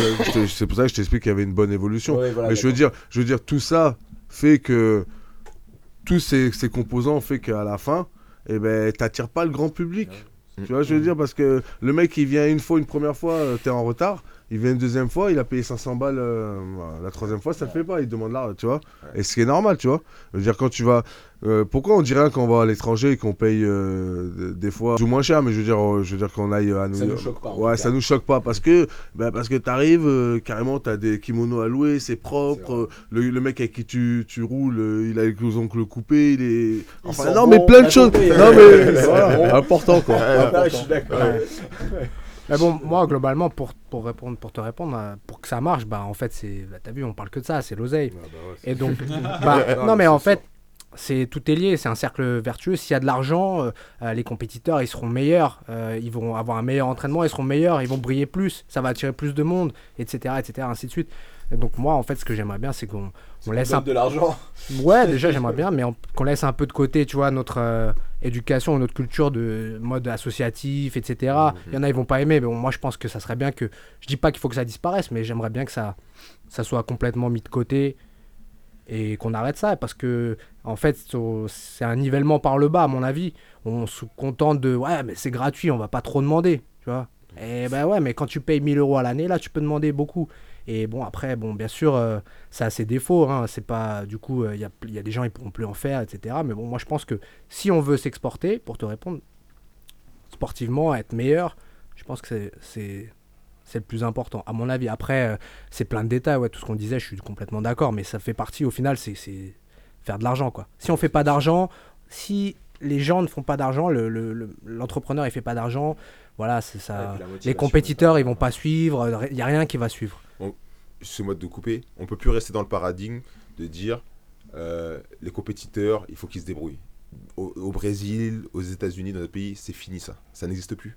Les compétiteurs, maintenant, qui vont investir leur temps, leur vie, et c'est leur vie. C'est, tu dis, je pourrais faire autre chose. Et ils vont investir leur temps et leur vie. Ils sont obligés d'être rémunérés ou d'avoir une compensation, une vraie compensation. C'est-à-dire que c'est pas une médaille. La médaille, c'est très gentil, mais c'est pas ça qui va te faire Ah, vivre. mais en fait, tout ça, c'est des métiers, tu vois. Voilà, en métier. France, euh, c'est pas un métier. C'est pas considéré comme un métier Combien, compétiteur. combien de fois, je pense que toutes les ceintures noires en France, combien de fois il y a des gens, euh, des responsables de, de clubs, euh, je désigne personne, hein, qui sont venus les voir et qui disent euh, Ouais, bah ça te dit pas de donner euh, les cours dans mon club, etc. Euh, ok, tu payes combien? Ah bah. pff, 20 euros, allez, ils sortent un chiffre comme ça au hasard. Et c'est pas normal, tu vois. C'est un métier, donc il faut que tout ça, ça soit professionnel et professionnalisé. Et donc voilà, tant, quand, quand tu auras l'argent, ça ira bien. Et quand, tant qu'on restera comme ça, cheap, tu vois les Américains de se dire on est cheap, tu vois, parce que pff, on veut rien payer, on veut, tu vois. Je parle en dehors des cas particuliers dont on a parlé. Ben, en général, tu vois, on veut rester à c'est zéro, on paye zéro, on demande pas grand chose, ben, ça va être, ça restera merdique. Mais après, euh, je pense qu'on est quand même dans le, le bon, la bonne voie et ça a bien évolué. A contrario, au moins le sport est ouvert à tous. T'as pas besoin Voilà, d'argent euh, pour j'ai pas dit qu'il y a un modèle qui est parfait et l'autre qui est nul. Oui, oui, là, on Euh, à à on est- de Après, si on veut être dans la performance, euh, même économique ou sportive, ben, il faut, voilà, il faut, il faut changer de modèle. Et puis si on veut être, euh, ouais, tout le monde, euh, tout le monde pourra s'entraîner, c'est super, projet social, c'est cool, hein, franchement, moi j'aime Ouais. bien. Mais je pense pas qu'on sortira. Il y aura toujours des mecs comme ça, des exceptions qui vont sortir, ouais, c'est des forts et tout. Puis à partir de la violette, ben ça va être ça. Il va être fort, il va peut-être même être champion du monde en violette. Puis à partir de la violette, on va, il aura 21, 20 ans, 21 ans. Et Il faut peut-être gagner un peu d'argent, peut-être il a une famille. Il fait comment? S'il n'y avait pas d'oseille à la base, bah, il n'y en a toujours pas, et puis bah, il arrête. Ou bien il va, il va faire son association, et puis, puis voilà, et il aura son association, et puis c'est tout. Et il fera jamais d'argent, mais il va trouver un travail à côté. Il y en a combien en France dans cette situation Des mecs qui étaient doués, aujourd'hui ils ont 35 ans. Ah ouais, à l'époque, euh, voilà. Et aujourd'hui, ben, je sais pas, ils sont à sécurité incendie, euh, je sais pas, euh, ils travaillent dans des boîtes de nuit, il y en a plein qui travaillent dans la sécurité, etc. Et parce que, alors, au bout d'un moment, ils sont arrivés, c'était fort, et puis il n'y a pas d'argent. Alors ils ont arrêté. Et donc, du coup, ben, ça, ça met une limite, tu vois, à notre euh, évolution, je pense. C'est ça. Euh, Ta conclusion? je- J'en ai pas trop là en fait. T'es d'accord avec ce qui a été dit. Bah, parce que oui, c'est ça. Moi, Alex, on va te laisser le mot de la fin. non, c'est pas le mot de la fin, c'est. Si, si, ça va être le mot de la Non, fin, on a une vie là. Non, mais non, mais je vais vous laisser, mais tout ce qu'ils ont dit, ils ont tout à fait raison. Moi, je, moi, je peux pas dire le contraire. Voilà, Et y a rien la à vérité. rajouter. Il n'y a rien à rajouter. C'est juste que, juste pour faire un comparatif avec ce qui se fait aux États-Unis et au Brésil, avant c'était ça, les gars ils faisaient des projets sociaux, ils compétitionnaient, ils essayaient de gagner leur argent avec les compétitions et puis basta, en ceinture noire, peut-être que je gagne le mondial, je ferai des séminaires, je gagne. Et là j'ai l'impression que depuis 5-6 ans, le modèle il a complètement changé. Les gars à de la bleue, ils disent c'est bon. Il me faut absolument mon salaire, je change d'équipe, je n'en ai rien à foutre. Je vais chez Atos, Atos il me paye. À l'excès même, tu vois. Même, je vais chez. Atos, il me paye. Je vais chez Checkmat, il me paye. Combien tu vois maintenant des mecs depuis la bleue, ils changent complètement d'équipe. Il y en a plein qui font tout ça. Pourquoi? Parce que l'autre il a dit je te mets un salaire, je te donne ton visa aux États-Unis, tu auras la capacité de pouvoir donner des cours, donc te prendre un salaire et potentiellement tu ouvras un Checkmat derrière.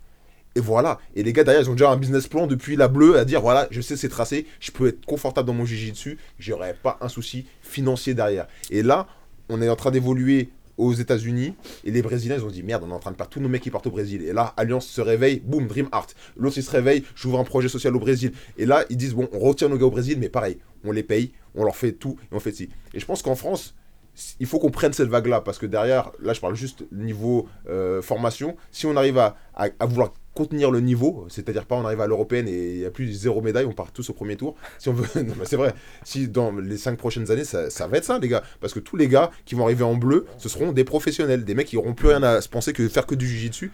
Si ces mecs si en France on commence pas à tendre vers ça c'est-à-dire payer les professeurs avec des bonnes structures pour qu'ils puissent eux derrière donner un cours de bonne qualité pour que leurs athlètes aussi et que derrière leurs athlètes aussi ils puissent survivre ben on va être complètement dépassé hein, je vous le dis vraiment Mais je Là, pense que on va être les derniers des Mohicans de notre Là génération maintenant, ce qui est bien, c'est que là, on a encore le choix. On n'est pas, on n'est plus vraiment dans le modèle comme on était avant euh, de la France euh, complètement associative. Tu vois, Ouais. c'est plus ça non plus.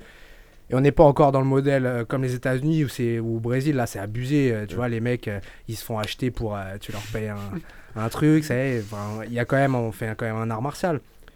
Et je pense que c'est bien. On peut encore choisir là. On n'est pas encore trop engagé. Mais il faut bien choisir par contre parce que Oui. sinon ça va être la merde. Et donc voilà. donc c'est plutôt bien. Et je voulais dire autre chose, mais j'ai oublié. Et bah écoutez, merci, euh, merci à vous quatre, euh, tous ceux qui ont écouté euh, ce podcast. N'hésitez pas, euh, c'est un peu un moyen de faire évoluer ça et faire évoluer ça pour, euh, pour tout le monde. Donc euh, voilà, donnez-nous euh, toutes vos idées euh, en Et même vos commentaire. retours, euh, même voilà. vos retours sur ce qui a été, euh, sur ce qui a été dit, le, le, les- le- le feed des commentaires sous le, sous le podcast, voilà, sur la page YouTube, sert à ça. On est, on est à l'écoute. Peux aussi nous dire que s'ils veulent nous contacter pour des questions euh, Exactement, de- n'hésitez pas. Il y a donc euh, Adrien BDSE. Ouais, vous me retrouverez, c'est dans la description. fois. Alex DC, DC. DC, C'est- dans, c'est dans la description du podcast. Exactement. Voilà, il y aura tout le monde, vous n'hésitez pas. Samuel BJJ, et Léo Larmand. Voilà. Vous avez des questions Merci à tous, merci Sam, merci Kenji, merci Alex, merci Salut, Léo. Salut, Plus, salut à tous plus. les petits castagneurs. Bye bye. Jérémy, ciao, salut Ciao, ciao.